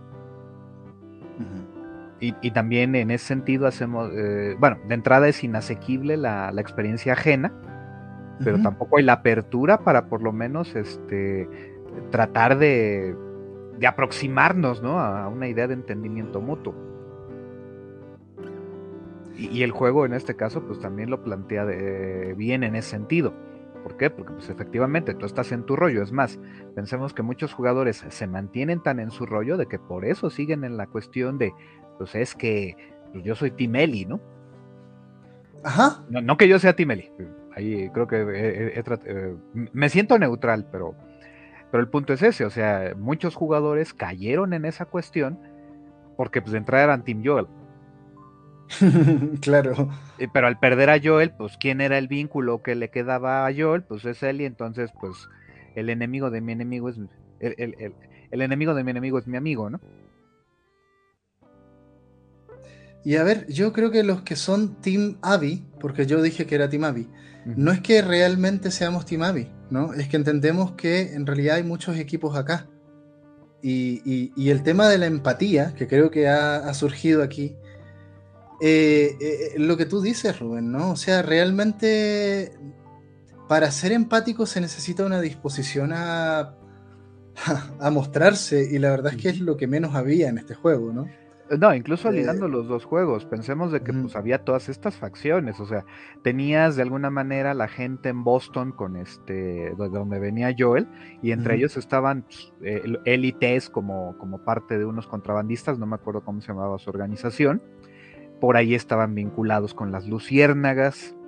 Yo creo que no tenían nombre, o sea, como muchos personajes, sin, no hay agrupaciones, o sea, hay mucha gente. Eh, no sé si se acuerdan, hay una parte en la, última vez que lo jugué, me llamó mucho la atención con Eli. Cuando estás eh, en una casa, es una de estas secundarias, que eso es lo otro que tiene el juego, ¿no? Estos espacios que parecen misiones secundarias porque están tan desarrollados. Y tú vas viendo unas notas de mucha gente que, son lobos y se rebelan contra. y, son desertores, ¿no? y, y vas en eso y ahí te emboscan y cuando empiezan a, combatir y a dispararte, te dicen que se joda. ¿Cómo se llama? ¿El líder de los lobos? Jason. Eh, no, el líder, el líder de los lobos. Ajá, sí, es que estoy. Pero creo que era con J su nombre. Eh, eh, bueno, que se joda el líder de los lobos. Sí, exacto, él.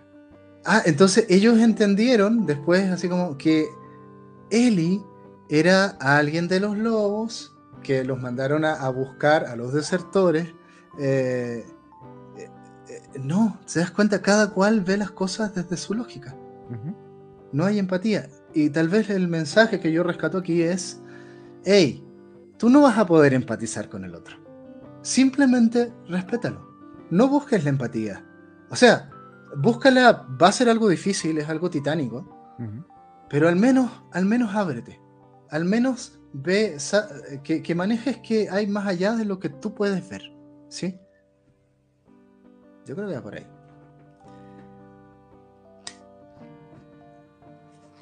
Pues no sé, gente. Como que se nos quedó corto, ¿no? Yo, yo sí me he obsesionado mucho con el juego, ¿no? Perdón si, me he hablado mucho, pero. Pero sí le he dado mucha vuelta a lo largo de dos años, ¿no? Por eso he llegado a esas conclusiones. Tampoco es que sea. A ver, creo que es lo que hemos hablado siempre, sobre todo con Rubén, ¿no? O sea, los grandes juegos dan muchas interpretaciones. Yo solo estoy planteando una, lectura que a mí me sirve y que me gusta, además, ¿no? Porque creo que ahí hay una invitación a un cierto humanismo, ¿no?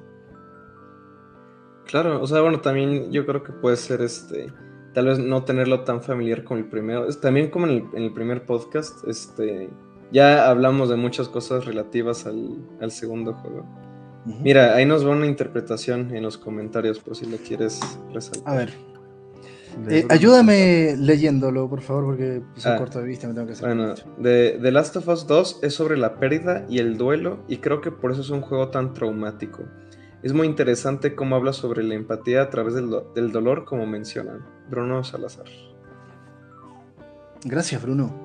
Eh, pero es que el uno también tiene mucho, mucho de duelo, ¿no? Eh, pues sí, porque visualicémoslo así rápido, ¿no? Joel pues, pierde a Tess en, las primeras dos horas. Pierde a Sara. bueno, empieza perdiendo el, duelo de Sara, apartamos por eso, ¿no? Sí, exacto. Que de hecho, creo que hace un paralelo. Creo que. Ya ni me acuerdo si sí pasa así. Pero hace rato que estaba volviendo a ver este video sobre el juego. No me acordaba como de eso. Y tal vez sí lo pensé. O creo que es como muy aparente, ¿no? Cuando lo hace. Ese paralelo que. Cuando matan a Joel en el segundo despierta Ellie como en una toma muy similar que cuando despierta Joel 20 años después, después de que pierda a Sara. Em, entonces, digo, o, apenas me, me, volvió a caer el 20, ¿no? Ahorita que lo vi hace rato. Y dije, pues sí, ¿no? O sea, creo que así como Joel hace esta... Eh, ese sustituto de Sara por Ellie, tal vez es bueno, eh, regresando a lo que comentábamos, bueno, Eli como hace este sustituto de Joel, ¿no? Pero el problema es que, bueno, o sea, no es de que tanto lo sustituye, sino que tiene que llenar ese, ese vacío, de cierta manera, tiene que llenarlo con algo. eh, el juego. Eh, yo lo, lo, interpreto así. Lo llena con venganza, entonces, ¿no? Sí, bueno, es que no sé, o, tal vez hay algo más, porque incluso se me hace con una lectura muy, muy floja de mi parte, honestamente. No, no, pero además con la compañía de Dina.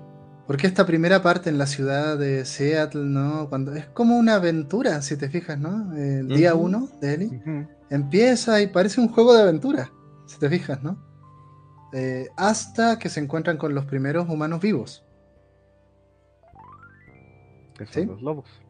Cuando le revientan el caballo, básicamente, y, casi que matan a Dina, y viene este primer asesinato tan satisfactorio, no sé si les pasó, eh, tan terrible, ¿no? Cuando están ahí a punto de asesinar a Dina y tú tienes que con un... Ah, con el cuchillo. Con el cuchillito y lo asesinas y tú dices, yeah, toma, ¿no? Eh, el juego es muy manipulador, ¿no? Y después te dices, ah, perfecto, conéctate con eso, ¿sí? Vas a estar haciéndolo un buen rato. Sí, por eso ahí la, historia ahí te va construyendo el... Pues el deseo, o sea, la, satisfacción de la venganza de Ellie. Porque estoy eliminando uno por uno a los responsables de la muerte de Joel al menos en los que ella estaba haciendo esa responsabilidad, ¿no? Pero también conforme va avanzando, también empieza a darse cuenta de, de todo lo que está haciendo en nombre de esa venganza, ¿no? Y, que el punto de quiebre es este, la muerte de Mel. Mm. Y, más que la de Mel, la del bebé. porque los bebés son esperanza en, un mundo así, ¿no? Así es. Bueno, y en un mundo como una lectura, Por una lectura que yo no, me he atrevido a hacer, pero es que, es que me llama mucho la atención. Esa es en, concreto en la que Ellie mata a Mel, que es la chava embarazada del otro bando, ¿no? Yo le he dado muchas vueltas, porque creo que la lectura fácil sería, ah, bueno, eh, a Ellie le da este ataque de pánico porque está matando a alguien que va del otro bando, que básicamente es análogo a la persona que llama ambas son mujeres, ambas están embarazadas, ambas tal y cual cosa. Pero la otra lectura que creo que se puede hacer y, que no, yo, no la estoy suscribiendo, ¿no? Simplemente estoy diciendo, están los elementos para hacerlo, es una lectura pro vida. o sea, tipo, la, vida, la, o sea, tal, vez sea cuestión del escenario, ¿no? Pero tipo, ¿por qué te remuerde tanto eso? O sea, ¿por qué la potencialidad de vida es tan por, perdón, ¿por qué negar la potencialidad de una nueva vida te resulta tan conflictivo, Eli? O sea, yo entiendo la idea, ¿no? O sea, en un mundo donde, donde vaya, o sea, literal, te puedes morir así de la nada. O sea, literal. Compañero, te estás cortando, ¿eh? ¿Así? Creo que. No, yo lo, escucho, yo lo escucho bien. yo también.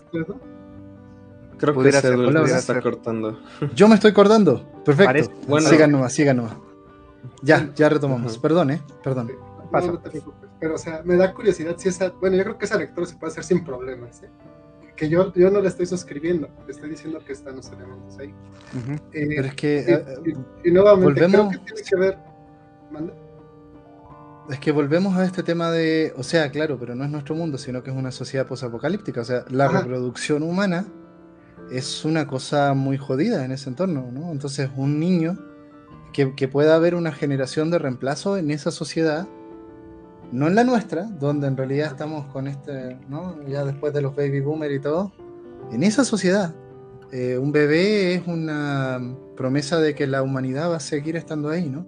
Ajá, es, que yo, también, yo creo que, puede ser esa lectura, ¿no? O sea, la lectura provida, que no me gusta, y la lectura está como, digamos, desde la comprensión de la post-apocabilidad, digamos creo que la puede hacer, pero es que nuevamente aquí, bueno, aquí voy a enlazar con uno de los primeros temas, a saber que uno lee desde su paradigma, desde tu marco conceptual. Entonces, yo creo que si tú le das este videojuego a alguien que es pro vida, sea como, ah, claro, Eli está en contra de.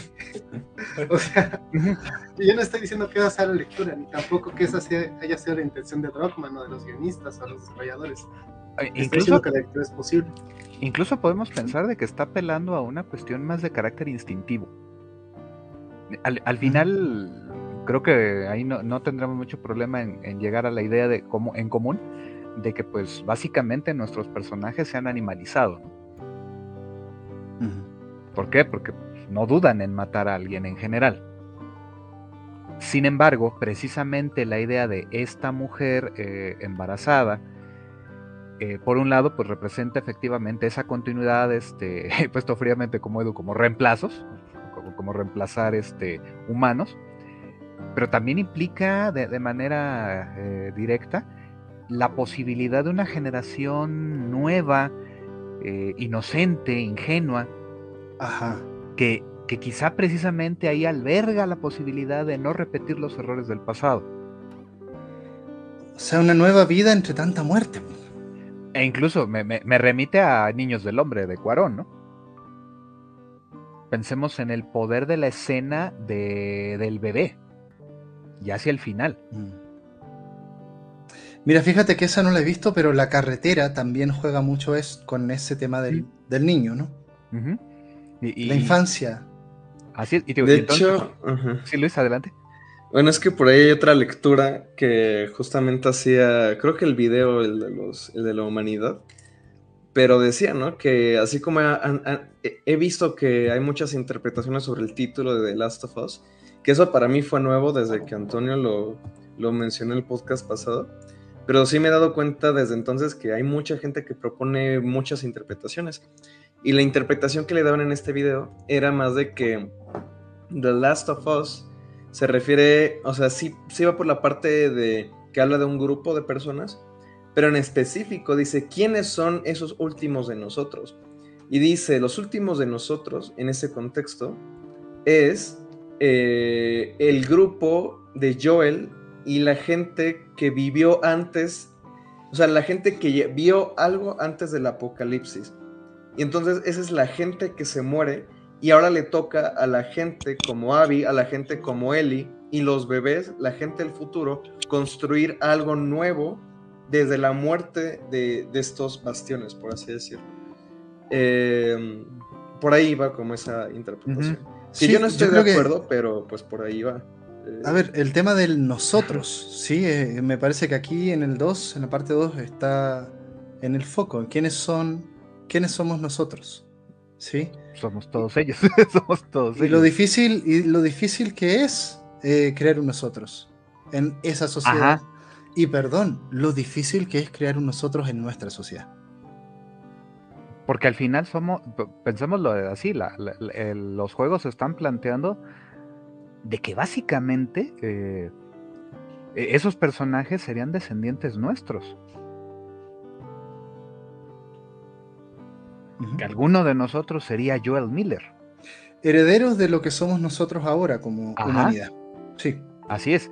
¿Por qué? Porque evidentemente, incluso pensemos que el contexto en el que surge el primer The Last of Us es el año 2013, o sea, el año de lanzamiento del juego.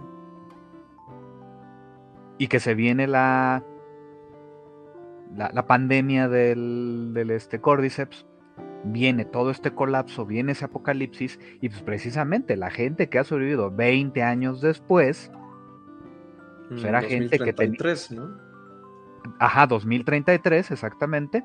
Pues está hablando de personas que pues tendrían la edad de Joel en el 2013. Y, y estaríamos ubicando cuando mucho a Joel abajito de un cuarentón. En el 1, ¿no? En el 1, exacto.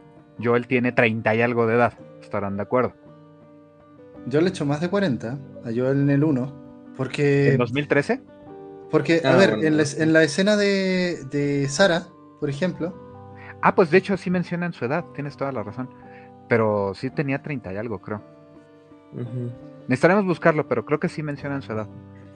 Sí, creo que ya para el segundo juego sería como 2040, por ahí. Ajá, no, 2000, ahí te va. Se supone que pasaron 5 años. Mm. Entonces sería el 2038. el mismo año en que se sitúa Detroit Become Human. ¿Qué sociedad es más distinta? tampoco, es que la tengan tan fácil por allá, pero. sería de ubicarlo, o sea, es. Eh, te está planteando incluso, digo, ahí ya estoy especulando debrayando medio, medio rudo. Pero hasta pensemos de que pues va tirado un público de que es gente que ha jugado y de que tendría la edad de Joel en, los, en, la, en la, época de los acontecimientos de, del primer de Last of Us, ¿no? Ya un cincuentón aproximadamente. Interesante, ¿no? Que esté enfocado. Que a mí me llamó mucho la atención, no lo comenté en el primer podcast. Jugar con un personaje de tanta edad que en, ese, en esa época. No habían personajes muy cuarentones, ¿no? En, en, como protagonistas de videojuegos. Pues sí, son raros. parece? Pues generalmente son raros, son raros. Sí. Sí, otro que se me ocurre es Ezio en Assassin's Creed Revelations, que ya tiene como, Ajá. Como 60.60. Está cincuentón, ¿no? Cincuentón. Bueno, 60 y... Bueno, quién sabe, pero el punto es que ya lo ves ya ahí... es maduro, ya es maduro. eh, lo ves canoso y trepando edificios, ¿no? Y, y tirándose de ellos. Y, y creo que le dicen comentarios así como, uy, qué curioso que una persona tan mayor haga eso, ¿no? Me acuerdo. Yo lo. Algo así, algo así. Pero es cierto, o sea, el, el videojuego también pues está manejándote en general eh, personajes eh, más proyectables por los jugadores, ¿no? Y aquí de pronto pues se está manejando un personaje claramente de un segmento de edad diferente, ¿no? Bueno, tienes a Kratos de God of War, la nue- el nuevo. También. Es que Mm. Kratos en realidad no tiene, no tiene edad, pero representaría a alguien. Un- también un hombre mayor. ya mayor, aunque no Sí, exactamente eh, y un viejo. En, en Ragnarok creo que está más canoso, ¿eh? La barba canosa. Por lo que. Bueno, sí, no porque sé debe si decir, de, de- de arriba está medio complicado saber si estaba canoso. es calvo, es calvo. Pero, pero fíjate que ahí, ahí hay otro gran, gran tema que siempre se asocia con The Last of Us 2. El tema de la inclusividad forzada. Ajá. Mm, y yo no, yo no sé de dónde sale eso en este juego en particular.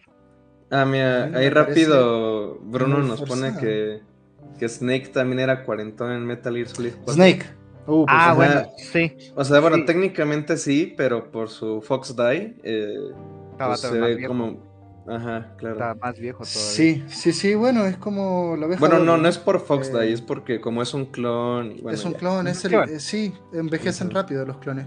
De hecho, de hecho estaba cuarentón en teoría, eh, según recuerdo, pero representaba a alguien de 60, una cosa así, ¿no? Ujú. Sí, bueno, pero Ujú, perdón, así. regresen al tema. Eh, la otra personaje que encuentro también de avanzadita edad es eh, Selene de Returnal, ¿no? Una personaje. Ah, Pero mm. fíjense en eso. Eh, yo no, no sé qué tan mayor será. A mí se me hace una mujer más cuarentona. Eh, bueno, eh, pero por ejemplo, la- el tema de la inclusividad. ¿sí? Sí, Eh, partiendo razón. por la edad de Joel. Eh, y eh, ahora que se viene el, el Thor gordo en God of War Ragnarok, que Mm. fíjense que, fíjense que estamos en una época en donde, uh, eh, gays y lesbianas, bienvenidos, pero gordos, ah, no, ¿cómo se les ocurre? Hasta ahí llegó la Y luego que es este anatómicamente más correcto. Sí. Sí, pues es que no estamos acostumbrados a, o bueno, diría, no quiero hablar por nosotros, voy a hablar por los, la, quizá la comunidad de jugadores en general, ¿no? Que to- todavía cuesta como algo de trabajo, como tomar otros papeles que no sea como una proyección de fantasía de, o de poder, o vamos a Ujú. llamarles tacos de ojo, o este... Pues claro. sí, ¿no? O sea, y cuando justamente el videojuego creo que algo que nos permite es ponernos en los zapatos de otras eh, fisionomías, o sea, y, y yo creo que de- hay- da pie para mucho más, ¿no? Pero o sea, usualmente lo queremos ver a través de, ah, soy Spider-Man y puedo columpiar por, por Nueva York. Pero, por ejemplo, un, un Soy juego... Kratos y puedo descabezar dioses.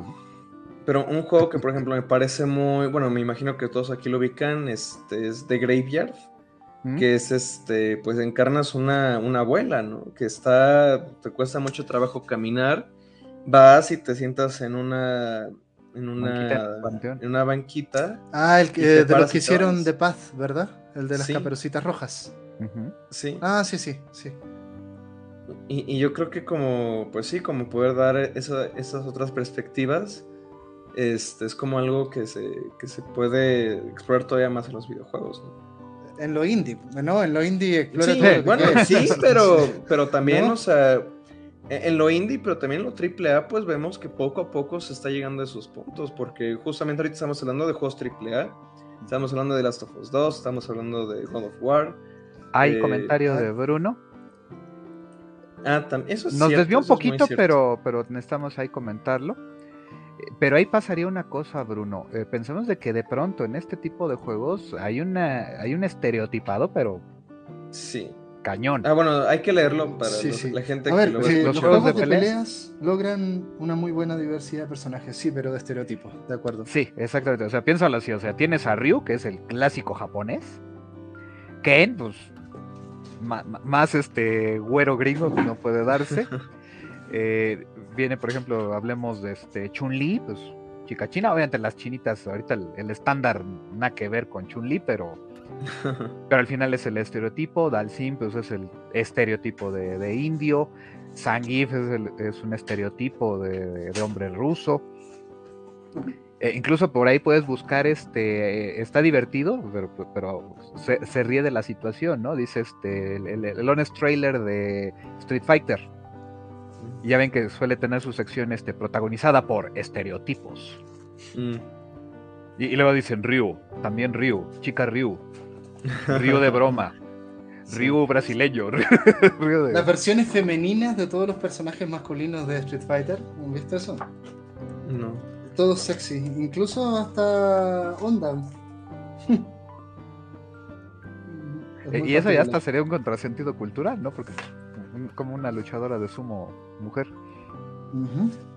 Sí, ahí el asunto es de que, o sea, sí, sí te permite presentar esto. En ese sentido, todavía Over- Overwatch me parece más representativo. Aunque también tienes personajes ahí que este. Pues tienes, por ejemplo, digo, Mercy, pues hasta cierto punto no, no me parece tan lógica la controversia que hubo, pero Black Widow sí está hipersexualizada, ¿no? Por A ver, ejemplo, dentro de gente. Overwatch. Eh, sobre el tema de la inclusividad, a ver, esta era Abby en la versión original de los diseños. Eh, Eh, No sé si tendrás que escribirla para los oyentes. Vale, sí, pero quiero mostrársela primero, a ver si la cámara la logra captar Mm, primero. Sí, más Sí. o menos. Realmente recuerda, si pueden ver, a, Salva Ah, a Marlene, como dices. a Marlene, sí. eh, y, y- y claro, o sea, de alguna manera, eh, el- lo mismo que vimos en la parte 1, ¿sí? Lo que hicieron con los personajes, lo mismo, ¿sí? Vamos haciéndolos más como que te los puedas encontrar en la calle.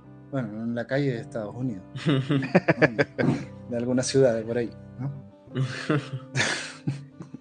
no es de Estados Unidos. Bueno, pero me refiero a gente más normalita, Sí, sí. ¿no? Eh, pero el tema de la inclusión eh, y este tema de Lev y el drama trans de, de Lev, ¿no? Eh, Mm. que lo ponen muy de relieve, ¿sí? Porque el drama de Lev es un drama netamente trans en una comunidad religiosa, eh, que me imagino que representa de alguna manera, ¿no? Yo no, no, no tengo muchos contactos trans, ¿no? En mi vida cercana, pero, pero me imagino Cuan- ujú. me, me hace mucho sentido, ¿no? Eh, en comunidades cristianas este tipo de drama. Cuando salió el juego, yo sí recuerdo haber leído un artículo de una persona trans. Y bueno, tal vez, eh, espero no equivocarme, pero según yo, su, su punto, o sea, su percepción fue que sí trataron muy bien el tema. Y pues sí, o sea, por ejemplo, a mí me sirvió de base como para... Yo había muchas cosas de las que no sabía tanto, y no me acuerdo si fue tanto, bueno, eh, de que si lo hacían en el juego o de que a raíz del juego lo investigué. Pero por lo menos sí fue un detonante de que yo no tenía tan claro el tema del death naming, que es como ese tema de que pues una persona que ahora eh, toma otra identidad, otro género, eh, pues este, ya con ese nuevo nombre, o sea que e- es muy mal visto o hay que evitar como llamarles con su nombre de antes, ¿no? Y eso es como hacerle death naming, o sea que le llamas con un nombre muerto. Y, creo- y eso lo representan en el juego, ¿no? En algún- creo que en una parte pasa, que le empiezan a llamar con su nombre pasado y, y dicen, ¿no? Como, bueno, eso es una falta de respeto y todas esas cosas. Entonces, o sea, creo que sí, o sea, por parte de gente trans, sí llegaron a escribir sobre el juego, de que pues sí está como bien tratado ese tema. Y, es curioso porque a pesar de todo, Lev es una persona eh, muy respetuosa de las tradiciones serafitas. Y cuando, y cuando Abby le pregunta, ¿y por qué te rapaste? No lo sé, dice. No, tampoco tiene una conciencia de, es que yo me siento hombre en un cuerpo. No, no. Así lo trato. ¿Por qué, ¿Por qué eres así? No lo sé. no lo sabe. Además el contexto de la edad, exacto. O sea, tiene que ver con, todo eso. Y el contexto en pues, entrar eres, estás en una sociedad mandada al carajo que este, cada quien está tratando de sobrevivir por su cuenta, ¿no? es, ahí donde el punto donde yo siento de que pues es, es, como muy artificial esa idea de inclusión forzada porque incluso las primeras reacciones surgieron más por el asunto de Eli y Dina, ¿no? Y donde dices, saber, pues, de entrada en el 1 te establecen la, homosexualidad de, de Eli, ¿no? Sí, establecida sin siquiera tocar este Left Behind. Además, ya comentamos un poco que, oye, estamos en un post-apocalipsis, puede ser un tema de géneros fluidos y todo. Eh, además, fíjense, por ejemplo, en la primera, la relación hetero que tenemos aquí es la de Abby con Owen, ¿sí? Y en el primer approach, eh, cuando se dan el primer beso, Owen le dice, y sospecha, no, no, sé si recuerdan esa parte, es que realmente hay muchas cosas. le dice, ah, eh, no te gustó, ¿verdad? ¿Es por esto? ¿Es porque soy hombre? O sea, ¿buscas una mujer? No, y le, dice, no, si no tiene nada que ver. Y, me parece que eso juega con las expectativas de los jugadores. ¿Cachai? No le está diciendo, no, no, soy hetero, ¿no? No, y es que eh, está, eh, porque piénsalo así, debido a que ella es más muscular, este...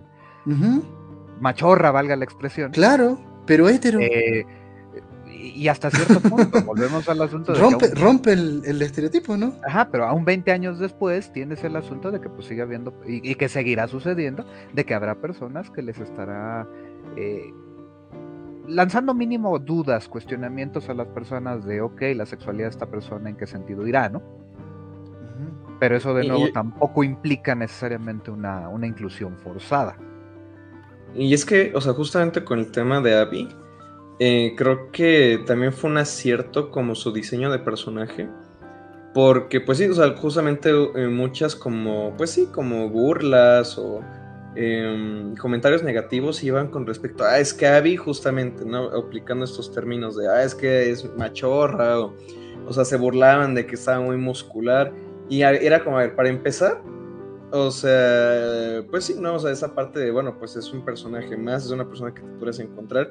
Segunda, y creo que es mucho más fundamental, o sea, hace sentido que una mujer en ese contexto en el que está viviendo, pues se va, o sea, que es, una, es, un, es un soldado. Ajá, si no se entrena. claro, o sea, está como completamente justificado por esa parte, ¿no? Y, y, y tercero, bueno, y creo que eso fue algo más personal que o sea, bueno, o sea, yo, yo siempre me considero muy, muy abierto y muy respetuoso de, todo tipo de, personas, y, pero no voy a negar que por sí, ¿no? O sea, quizá en un, en un inicio, pues no estaba acostumbrado o, sí me dije, bueno, pues voy a jugar con un personaje, con una, eh, una, ¿cómo decirlo? Una representación que no suelo ver y mucho menos jugar. Pero pues eh, con el paso del tiempo decía, bueno, pues es obviamente es una persona, ¿no? O sea, está además, de, sí, además imagínate, en, el prólogo te, la plantean como la villana. Eso también es bien jodido porque, ah, porque es la villana, es que es así, ven que es la mala. Jodido, ¿no? Después te lo humanizan. Y te dicen, oye. Y además, ¿vieron cómo estaba Abby al final del juego? ¿No? Sí, también. Ah, ah, bueno, ahí la tienes más femenina, después de, desnutrición y de toda la tortura que había recibido de la víbora. ¿No? Em, sí, pero volvemos al punto. Todo eso bueno, no sé si... encontrando explicaciones, razones aparentemente este, correctas, justificables, es lo que quiero decir, para decir, bueno, pues eso no significa una inclusión obligatoria, ¿no? Incluso piénsenlo así, son personas que te fueron establecidos como hombres, como mujeres, como quimeras, como pollos, como diría Blanca. Y este, y en ningún momento te están manejando, ah, es que estos tenían que ser hombres, estos tenían que ser este eh, bisexuales, o sea, no hay nada de eso en ese sentido, ¿no? No, y de hecho es muy interesante el caso de Abby porque, te digo, no, no, es lesbiana. ¿no? Eh, es una chica hetero que simplemente tiene una corporalidad que no está muy representada en el mundo del videojuego. Ajá, pero que en la lógica narrativa de la obra tiene sentido. Punto, o sea... Se entrenó para llevar a cabo su venganza. No, y por el simple hecho de ser este primero Luciérnaga y luego de los Lobos, ¿no? Claro. O sea, ha estado en organizaciones paramilitares por prácticamente toda su vida, ¿no? Y, cuando vas en el estadio, tú puedes ver los, los, gyms, ¿no? Ahí tienen sus gyms, ¿no? Si tú te dedicas a espiarla. Es muy interesante hacer eso, ¿ah? No sé si lo pudieron ver. Eh, empezar a mirar, por ejemplo, el jardín infantil de, de los de mm, Jackson y entender que los lobos también tienen su escuela ¿sí? Entonces, fíjate los paralelismos que tú puedes encontrar y que en realidad nunca van a reconocer a Abby y Ellie. ¿sí? Nosotros de hecho, ahí, reconocer. E, e, el tema que podríamos criticar, o sea, digo, si lo queremos voltear, es eh, por qué Ellie no tiene más musculatura. O sea, yo creo que ahí se quisieron ir por la... O sea, pues sí digo, no, bueno, por lo menos a mí Ellie se me hace un personaje muy atractivo. O sea, y, yo creo que también podría ser esa parte de, bueno, como es nuestra protagonista, pues vamos a hacerla, pues, eh, pues, pues eso, ¿no? Como esperarías eh, ver un personaje femenino en un videojuego, tal vez, o sea, al menos a nivel de apariencia. Aunque ahí tal vez, Luis, ahí también estaría justificado porque si bien hay esos paralelismos que plantea Edu, también hay sus diferencias porque Jackson claramente se podría decir que es una población civil. Pacífica, civil. Y, las otras son paramilitarizadas.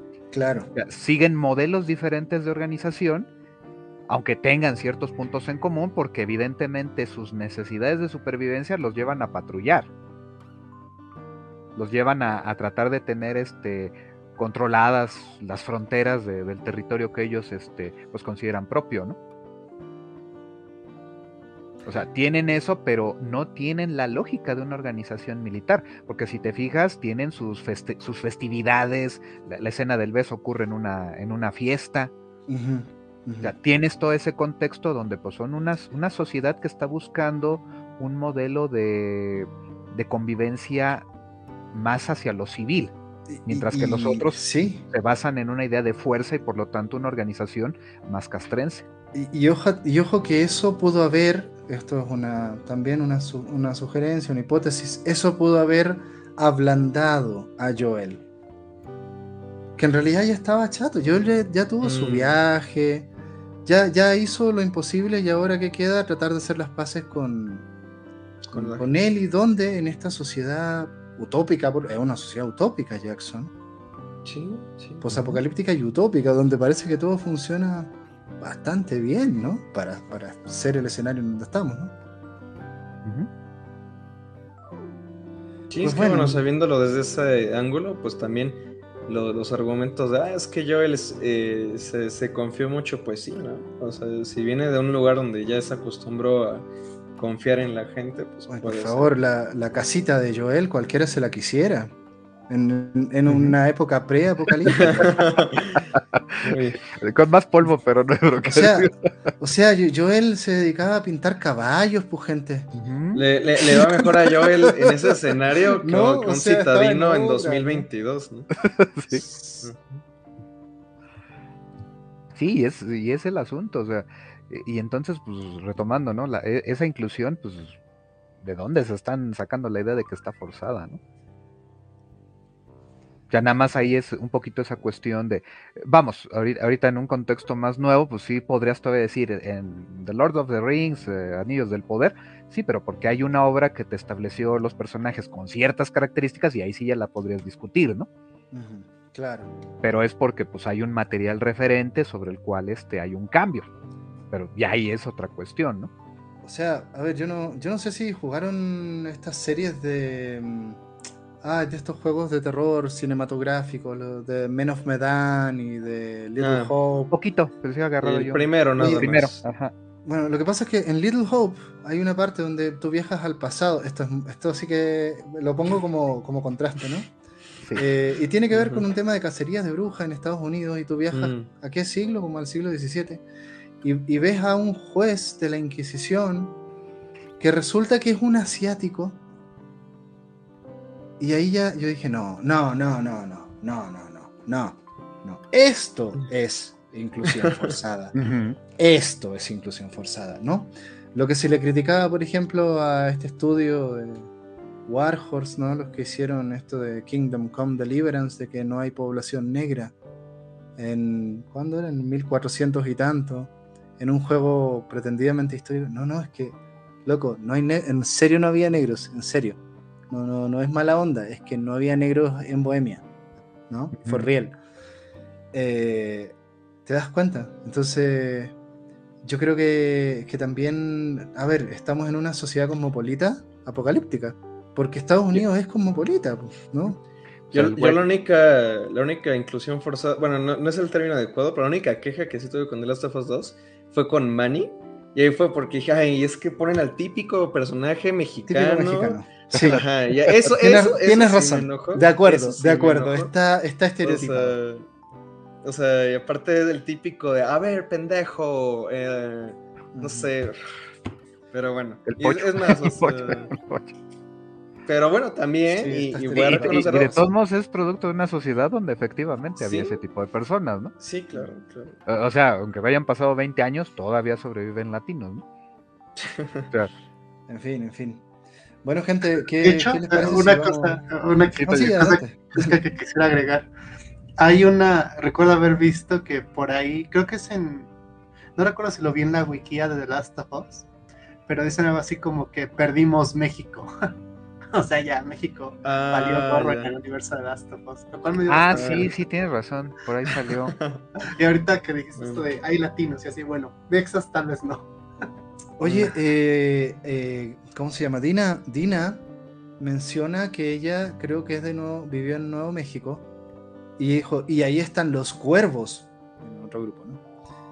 Eh, pero no, no sabía que se habían... Bueno, es que ¿qué, qué es Estados Unidos en ese mundo Sí, también? sí, es que. Estamos por eso. No existe. Te llega a mencionar el tema de, o sea, sí son latinos, pero digo, también como todo ese tema que para mí, pues, es muy alienígena, pero pues es la realidad allá. Los Latinx, como les llaman, o los Latin X, no sé si han visto ese término, No. que es más no. como la comunidad, bueno, así les, así les llaman, o sea, que son los latinos de Estados Unidos, o sea, pero Latinx con X, ¿Por qué? y pues, o sea, bueno, así es como yo lo he visto. O sea, la primera vez que lo vi fue que hay una comunidad que se llama Latin X in Gaming, que es como para desarrolladores este, latinos. Pero a mí la, la impresión que me da es que es como para la comunidad latina en Estados Unidos.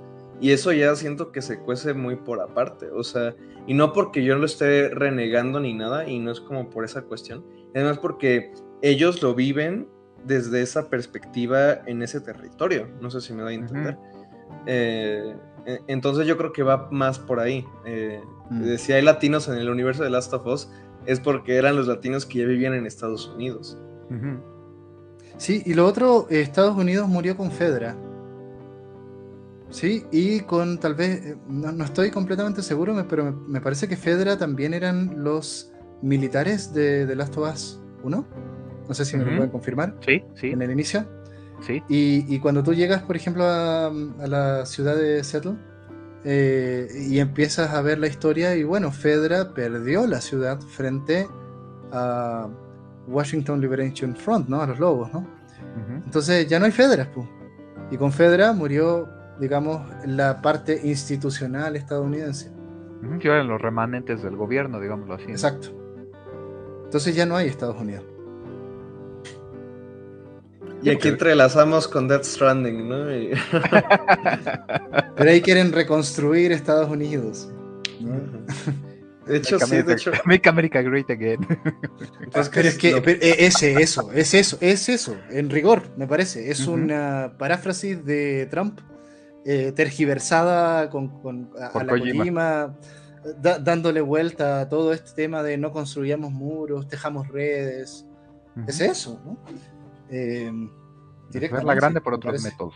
De hecho, hasta apenas eh, hice esa conexión, ¿no? Tal vez podríamos hablar de paralelismos o digo que también salieron muy, este, muy, muy cercanos de lanzamiento, ¿no? Death Stranding en The, Last of Us 2, mundos postapocalípticos de un Estados Unidos llenos de facciones que al final van sobre tratar de tener empatía como por estos otros, este, bueno, podemos sacar cosas ahí si nos quisiéramos poner a eso, pero...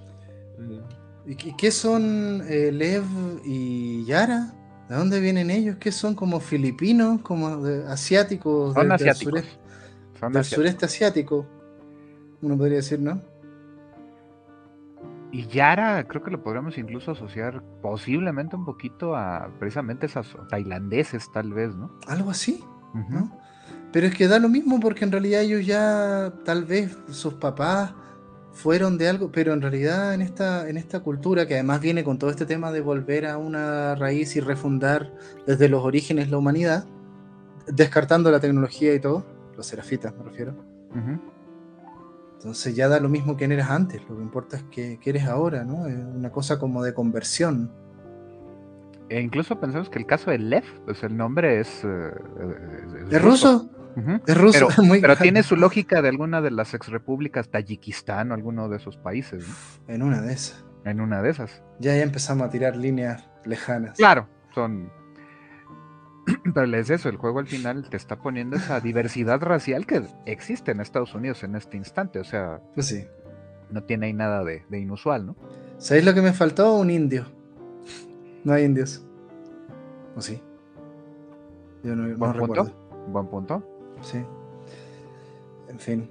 Bueno, ¿qué tal si nos vamos ya cerrando un poco el, podcast? No sé, eh, creo que mencionamos ya temas muy centrales, ¿no? Respecto a, al mensaje principal de, de The Last of Us, pero vámonos a, lo de los misceláneos, no sé, ¿qué les llamó la atención? Aparte de la física ultra realista de las cuerdas que tardó dos meses de crunch. Mira, ya solo esa última este comentario para dar pie a los comentarios es un en sí mismo, ¿no? La idea del crunch en el desarrollo de Last of Us. Pero a mí me gustaría abrir otro melón. Eh, y esto es en consonancia con precisamente uno de los últimos temas que tocamos en el primer podcast. Eh, la plática final, bueno, comillas grandes final entre él y Joel, a mí me hace tanto ruido como no tienen una idea. Esta en la cual, como ya lo mencionaron, ¿no? Que sucede un día antes de que inicie el juego. Esta en la que Joel dice, bueno, en la que van a platicar y Joel le confirma, ¿no? Sí, yo hice eso. Y él le dice, bueno, estoy molesta y no sé qué. Esta escena, que, bueno, francamente no puedo parafrasear correctamente. Pero a mí me hace mucho ruido esta frase que dice Joel de, si Dios me diese la oportunidad de regresar, tomaría la misma decisión lo voy a conectar con lo que dije la última vez, bueno, con lo que dijimos la última vez en relación con el amor y la obsesión. A mí me resulta muy fuerte que Joel, le voy a decir así, tenga el descaro de decir te volvería a hacer lo mismo y que Eli todavía le diga, o sea, después de eso le diga, ah, ok, quiero intentar perdonarte o me gustaría forzarme a eso. No recuerdo cuáles son las palabras, ¿no? pero esa es la idea.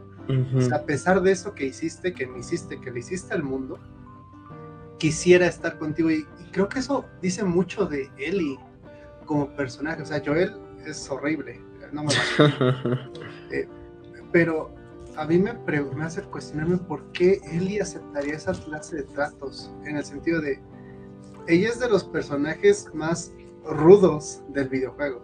O por lo menos del videojuego este, como popular, digamos. Entonces, a mí me resulta bastante extraño que ella acepte algo así y solo le puedo dar como una explicación racional si es que asumo que Ellie tiene una cierta dependencia emocional de Joel y una relación tóxica. Porque de verdad, yo no entiendo cómo puedes perdonar a alguien que te hace algo malo y te dice, lo volvería a hacer si pudiera. Híjole. Pues hay, no hay N cantidad de casos. ¿eh? Pero es algo malo o es, mira, sacrificaría el mundo entero por, por mi cariño hacia ti. Es que yo creo que es algo malo. nuevamente es una cuestión de, de método. O sea, la, intervención pre, mis últimas intervenciones en el podcast pasado fue Joel hizo mal porque no tomó en cuenta los deseos de Ellie cuando eran evidentes cuáles eran, incluso para él. Habría que estar ciego o ser, o ser algo más para no captarlo. Entonces, por eso a mí me llama tanto la atención ese final. Bueno, no, no ese final, no esa, esa última escena entre él y Joel. Eh, creo que es muy bella, creo que es muy sentimental y todo, pero a, mí no se me hace una muestra de amor, sino de dependencia emocional muy, muy fuerte y muy, muy fea que no hay que idealizar bajo ningún aspecto, y mucho menos tildarla de amor, porque creo que, y es una de las cosas, tengo un texto en mi blog, ah, pues es el mismo que les compartí aquella vez, en ese texto yo me estaba precisamente peleando, comillas grandes, contra un amigo, que él sacó un texto hablando de, de el amor en Joel, ¿no? Y mi punto básicamente el texto era, llámale como quieras a lo que Joel tiene, pero no le llames amor, porque si le llamas amor le das una connotación positiva. Y ahí es donde estás haciendo que algo malo se vuelva un paradigma de lo bueno. Y a mí no me gusta eso. Pero fíjate, fíjate qué es lo, cuál, qué es lo malo en el sentido de ese aparente amor raro, ¿no? Eh, y creo que tiene que ver con el nosotros de, de las Tobás. Es que tiene que ver con la idea de tomo decisiones sobre ti que no me correspondían a mí, sabiendo que ellas van en contra de, lo que, de todo lo que tú deseas. Ok, ok, ok, pero, pero me refiero a cuál es el nosotros de Joel. Eli y yo. Ese es el nosotros. La humanidad como colectivo no es mi nosotros. ¿Sí? Porque va de eso la decisión del uno, ¿no? Salvémonos como humanidad. ¿Sí? Y, va un poco en la línea de lo que sí logra hacer Abby al conectarse con Levi Yara. Y decir, mira, eh, curioso, a través de, que es una cosa muy extraña, a través de Owen, que eso creo que requiere también todo un análisis muy interesante de la transformación de Abby eh, al dejar a los lobos y hacerse aliada de los serafitas y enfrentarse incluso a Isaac, que así se llama. Isaac, sí. Mm. Eh, por, ¿Por qué? ¿Y por qué la buena onda con los niños? Uno, porque son niños, puede ser, y hay un tema instintivo, ¿eh? Eh, la verdad esto de las embarazadas, a ver, mi pareja está embarazada y creo que hay una especie de, cosa muy extraña que pasa desde mi visión de hombre, con mujeres, con otras mujeres embarazadas que se, se confraternizan mucho, ¿no? y algo pasa ahí, ¿sí? Pero en el caso de Abby, es por Owen, Owen perdona a un serafita, ¿se acuerdan la historia? Eh, y mata a un lobo que llega agonizante al campamento de Isaac. Y te lo describen, y ahí empieza todo este drama en el primer día de Abby. Para eso hay que desconectarse mucho de Ellie y conectarse mucho con Abby, cosa que es muy difícil para muchos jugadores, lo entiendo, ¿sí? Y es el desafío al que te invita el juego. Entonces, es, muy raro, si se fijan, eso me llamó la atención a mí. Eh, a ver cómo es. Resulta que Abby ama a Owen, pero bueno, no puede tener nada muy abierto porque resulta que ahora está con, con Mel y está embarazada, ¿sí? Pero el ejemplo de Owen inspira a Abby y bueno, las circunstancias la llevan también a que los niños serafitas la rescaten, ¿no? Cuando iba a morir ahorcada. Eh, y Abby cumple un poco con agradecerlo, los dejo aquí en un lugar seguro, adiosito. ¿Sí? Y se encuentra nuevamente con Owen. Y ahí tiene ese sueño en donde está nuevamente en el hospital, abre la puerta y están los dos serafitas colgados.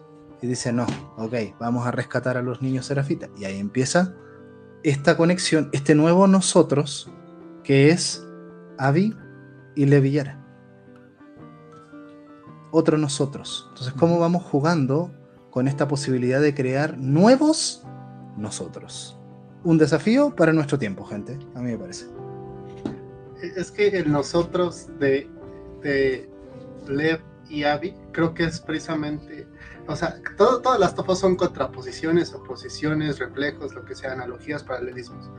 El nosotros que, que Abby y Lev querían y lograron fue uno consensuado y recíproco, fundamentado en la sinceridad y la honestidad, en la preocupación por el otro. Pero en cambio, entre el que quería formar Joel con Ellie, a partir de la mentira es deshonesto y eso es lo que me incomoda y por eso me incomoda nuevamente la escena final entre entre él y Joel. El nosotros siempre se construye, creo yo, desde el consentimiento. Porque en el momento en el que tienes cautivo a alguien o contra su voluntad o haciendo algo que no quiere o tomando decisiones sobre esa persona, creo que ya no tienes un nosotros. tienes un tú con alguien más.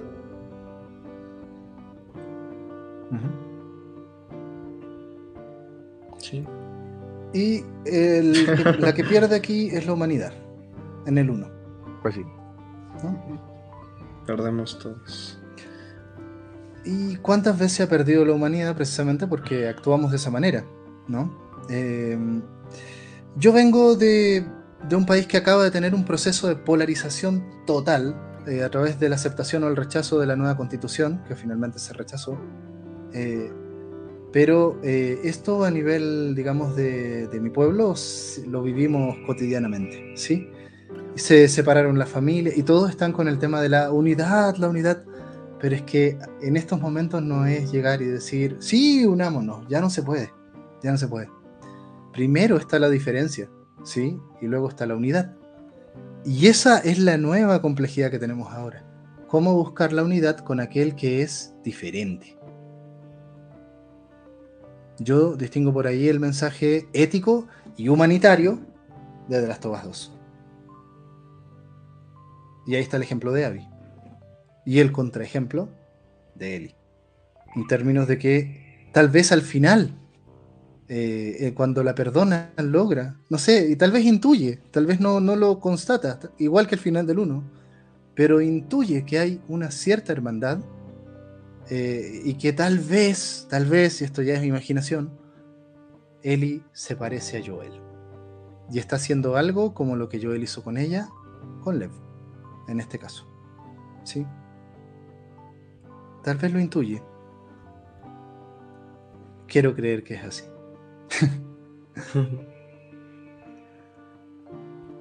así es. Bueno, pues vamos cerrando, yo creo. Sí, ya, ya llevamos nuestras dos horas. yo cierro primero y quiero cerrar con una anécdota que para mí como que ha simbolizado mucho o siento que va muy de la mano con el juego. Todavía no sé por qué, pero bueno, soñé después de haber terminado el juego. Tuve un sueño como a las pocas semanas y con todo esto de que todavía sigo sin poder tener una postura clara sobre el juego, que sigo meditándolo, no diría que... No sé, o sea, si me preguntan si te, me gustó o no me gustó, diría, en general sí me gustó. Pero bueno, el punto es que soñé, literalmente soñé, que perdonaba el juego. Yo nunca siento que lo haya. Yo nunca, yo nunca he sentido que he odiado The Last of Us 2, pero soñé eso. O sea, soñé que, que, que tenía el juego enfrente. No me acuerdo cómo lo habré soñado, pero la esencia del sueño era que lo perdonaba. Decía, te perdono. No sé. Sigo tratando de analizar ese sueño, pero eso, esa es mi postura. Entonces, si la gente me, me pregunta cuál es mi postura de The Last of Us 2, soñé que lo perdonaba. Genial. Ahora hay que hacer un podcast solo para entender ese sueño. ese sueño. Tomar a Freud y decir, a ver qué Estamos a blanca. Estamos a blanca. Estamos a blanca, sí. Vale, el próximo podcast, El sueño de Luis. Luis is De, de las parte 3, ese es el sueño. Pues no sé si alguien más quiere decir algo aquí como para ir cerrando. Sí, adelante, Rubén. Eh, sin duda el juego ha, dado de qué hablar, ¿no? Muy independientemente de reseñas, de bombardeos de, reseñas, de crítica, de discusiones, de odio. Incluso irónicamente el juego eh, habla de ese tema sin y, acaba dirigiendo la discusión de todo el mundo hacia eso, ¿no? Eh, y al, final creo que el juego, pues por ahí podremos encontrarle ese, mérito más grande, ¿no?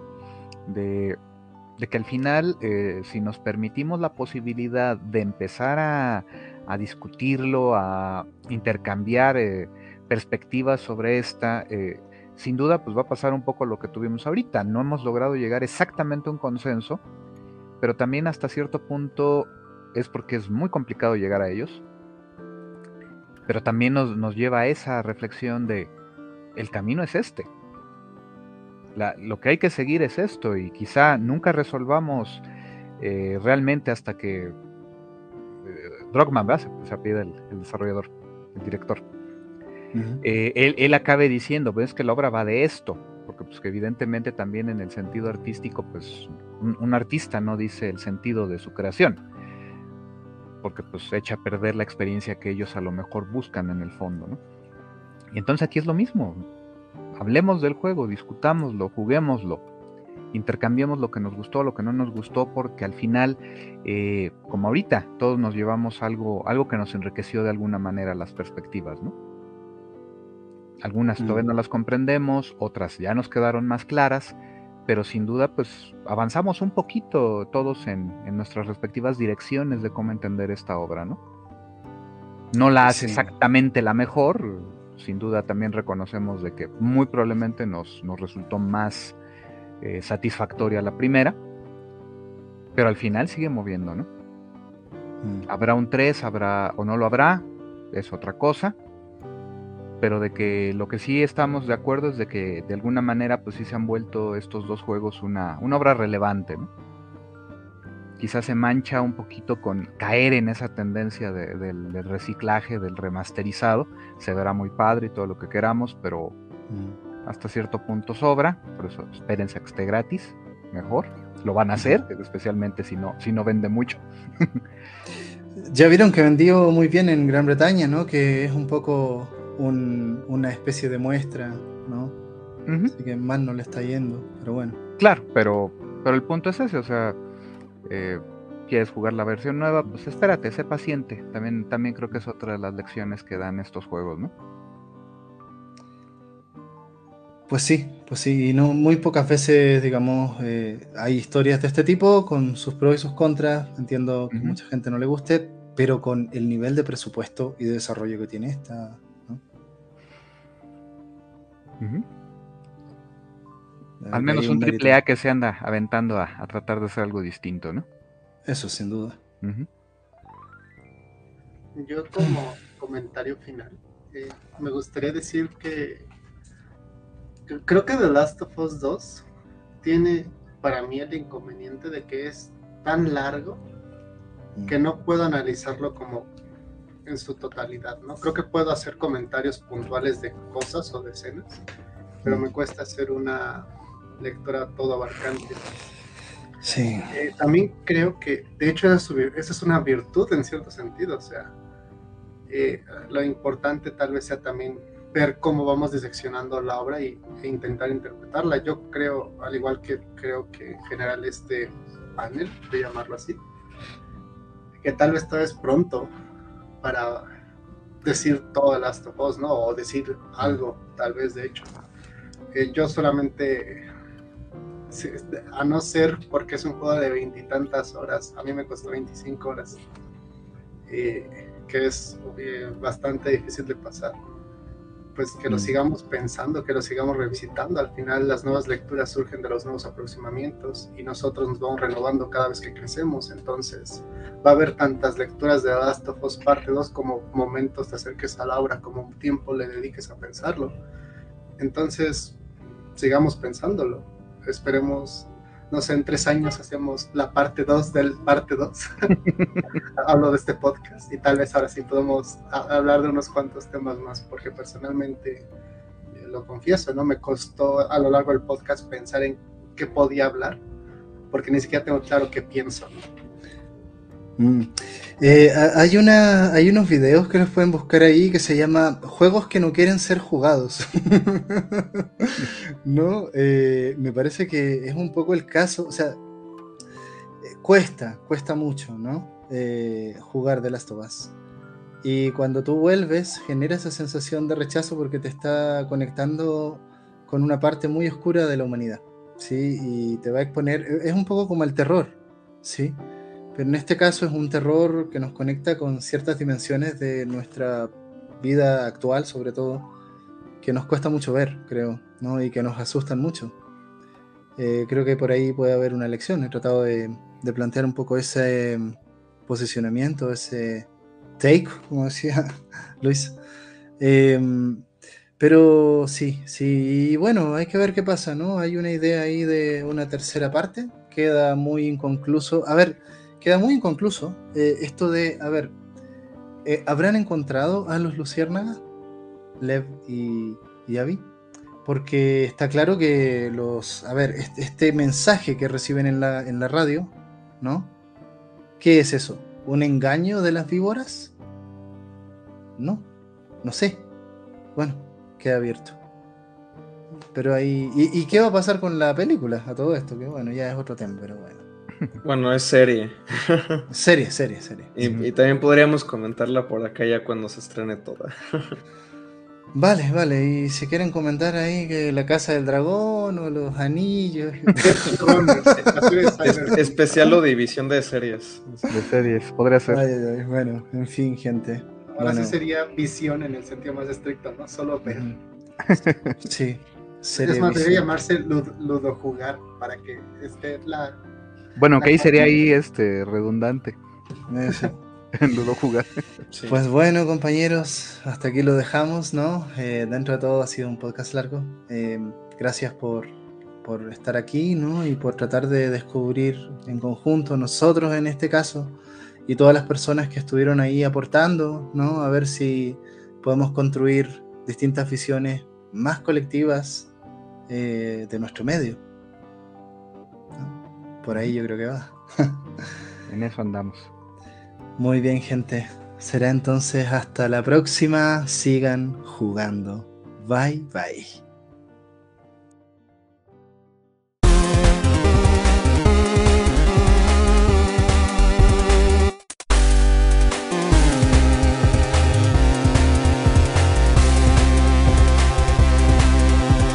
La división.